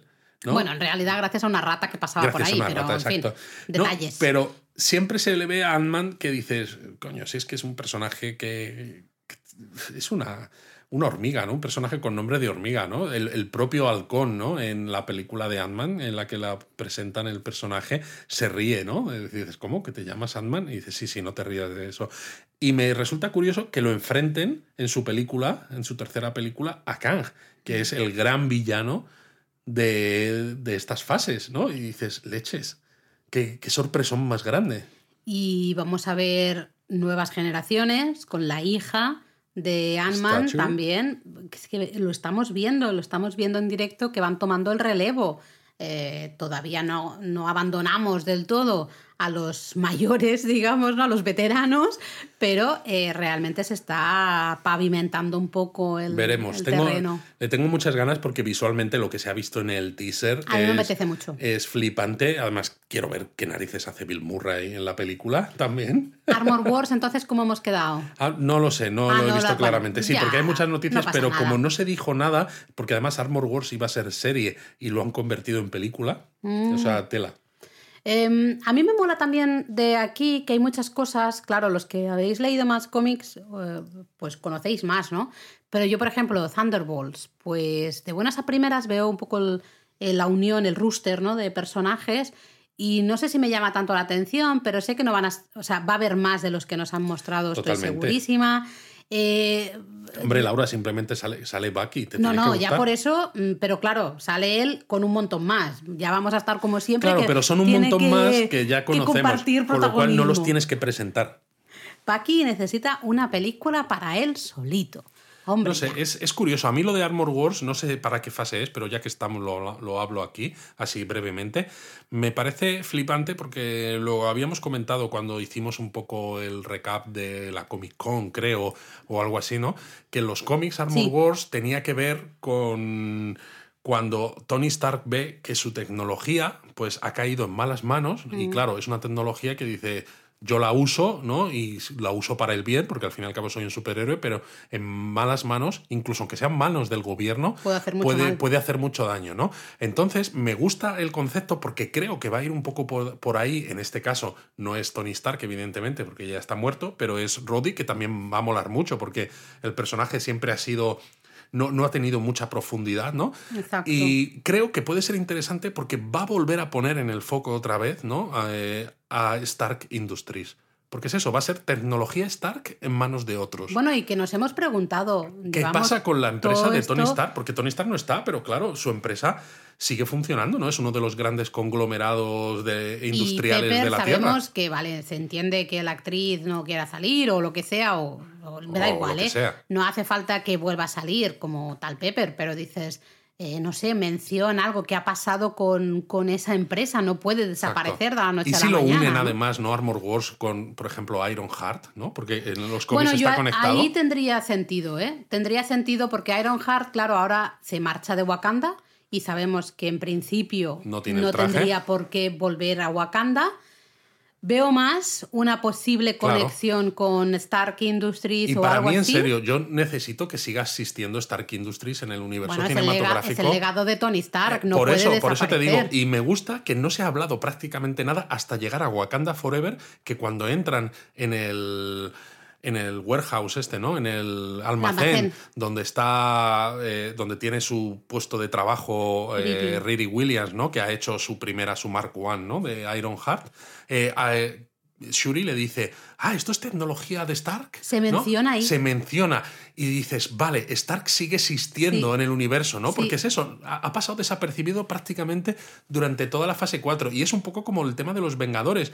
No se ha hablado de los Vengadores para nada en esta fase 4. Y creo que va a tardar todavía en hablarse de ello, ¿no? Mm. Entonces son cosas que nos recuerdan a los que hemos visto las fases anteriores a ese pasado del universo, pero que es como no lo vamos a contar todavía porque hay muchas cosas nuevas y porque queremos que, bueno, que sigáis emocionándoos con esas otras historias y que queráis, que tengáis esas ganas absolutas de volver a contar pues sobre Vengadores, sobre Bueno, Stark y demás. ganas hay un montón. Yo, para cerrar el círculo, repito lo que he dicho al comienzo, me parece maravilloso estar viviendo una época en la que el principal problema que tenemos es tenemos demasiadas cosas para ver, ¿no? En plan de, madre mía, eh, mm, que- quiero repetir, vamos a repetir algo. Uf, pues ¿qué, qué ¿Qué repetimos? repites? ¿no? ¿Qué vemos? No, nos falta tiempo para verlo todo. O sea, ¿en qué, en Bendito qué momen- problema. en qué momento imaginábamos que íbamos a estar en una situación en la que tendríamos entre, en dos años 17 proyectos? Pues ¿no? eso. O sea, Así que eso una es una locura. maravilla. Y yo me quedo con eso, que haya proyectos que nos gusten más, que nos gusten menos, que nos hagan eh, más ilusión, menos ilusión. Eso es normal. Con tanto, tanta cantidad de proyectos es normal. No todos van a ser top. No, pero, claro. pero hay que disfrutar. Yo, al menos yo personalmente, los, y creo que tú también, Luis, los disfrutamos todos. Y luego, pues te, te pones a analizar y hay algunos que te tocan más que otros o te gustan más por X razones. Eh, pero es una maravilla tener, mí sí. haber tenido 17 proyectos en dos años. Encima en dos años mm, muy complicados, al menos en esta casa, muy complicados. Nosotros nos ha afectado muchísimo la pandemia, también a nivel mental. Y, y ha sido un poco nuestra válvula de escape, de ahí ha nacido el donut al final, ¿no? Eh, ostras, yo solo por eso ya doy las gracias y con muchísimas ganas de ver esta siguiente fase. Pues no podría decirlo mejor, Laura, así que solo queda decir. Os, queremos 3000.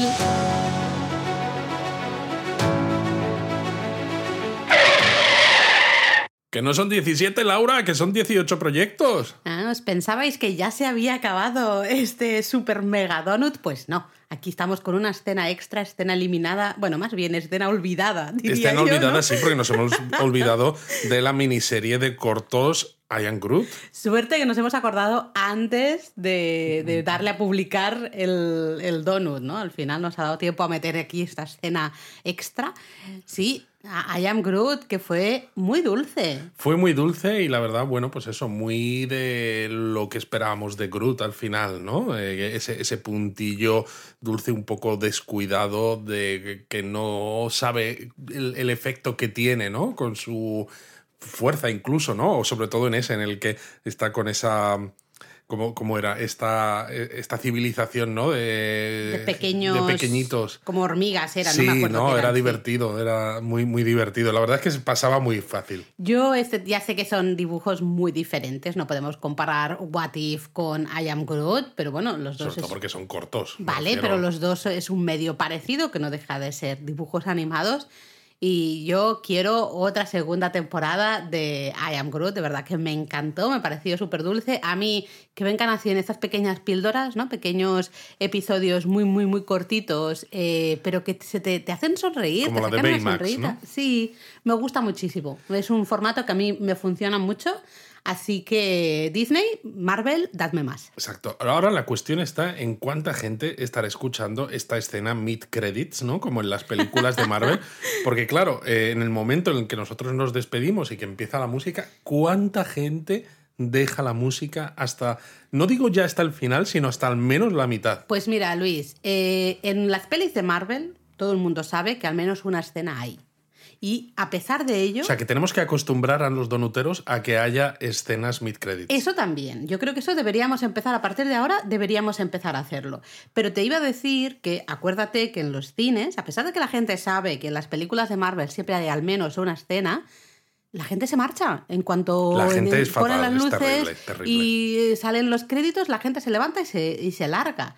Y digo, pero no, si ya lo sabéis que hay una escena, ¿por qué os Que marcháis? es Marvel, Mamonacus. Claro, así que aquí la gente que no sabe, porque no lo hemos hecho nunca, esta es la primera vez en este saliendo del Donut um, Cinematic Universe, bueno, Podcastic Universe que tenemos aquí, es la primera vez que hacemos esta escena aquí mid credits. Bueno, no diremos nada, a ver si alguien nos dice algo y ya veremos. Vale, vale, a ver, a ver, a ver, a ver.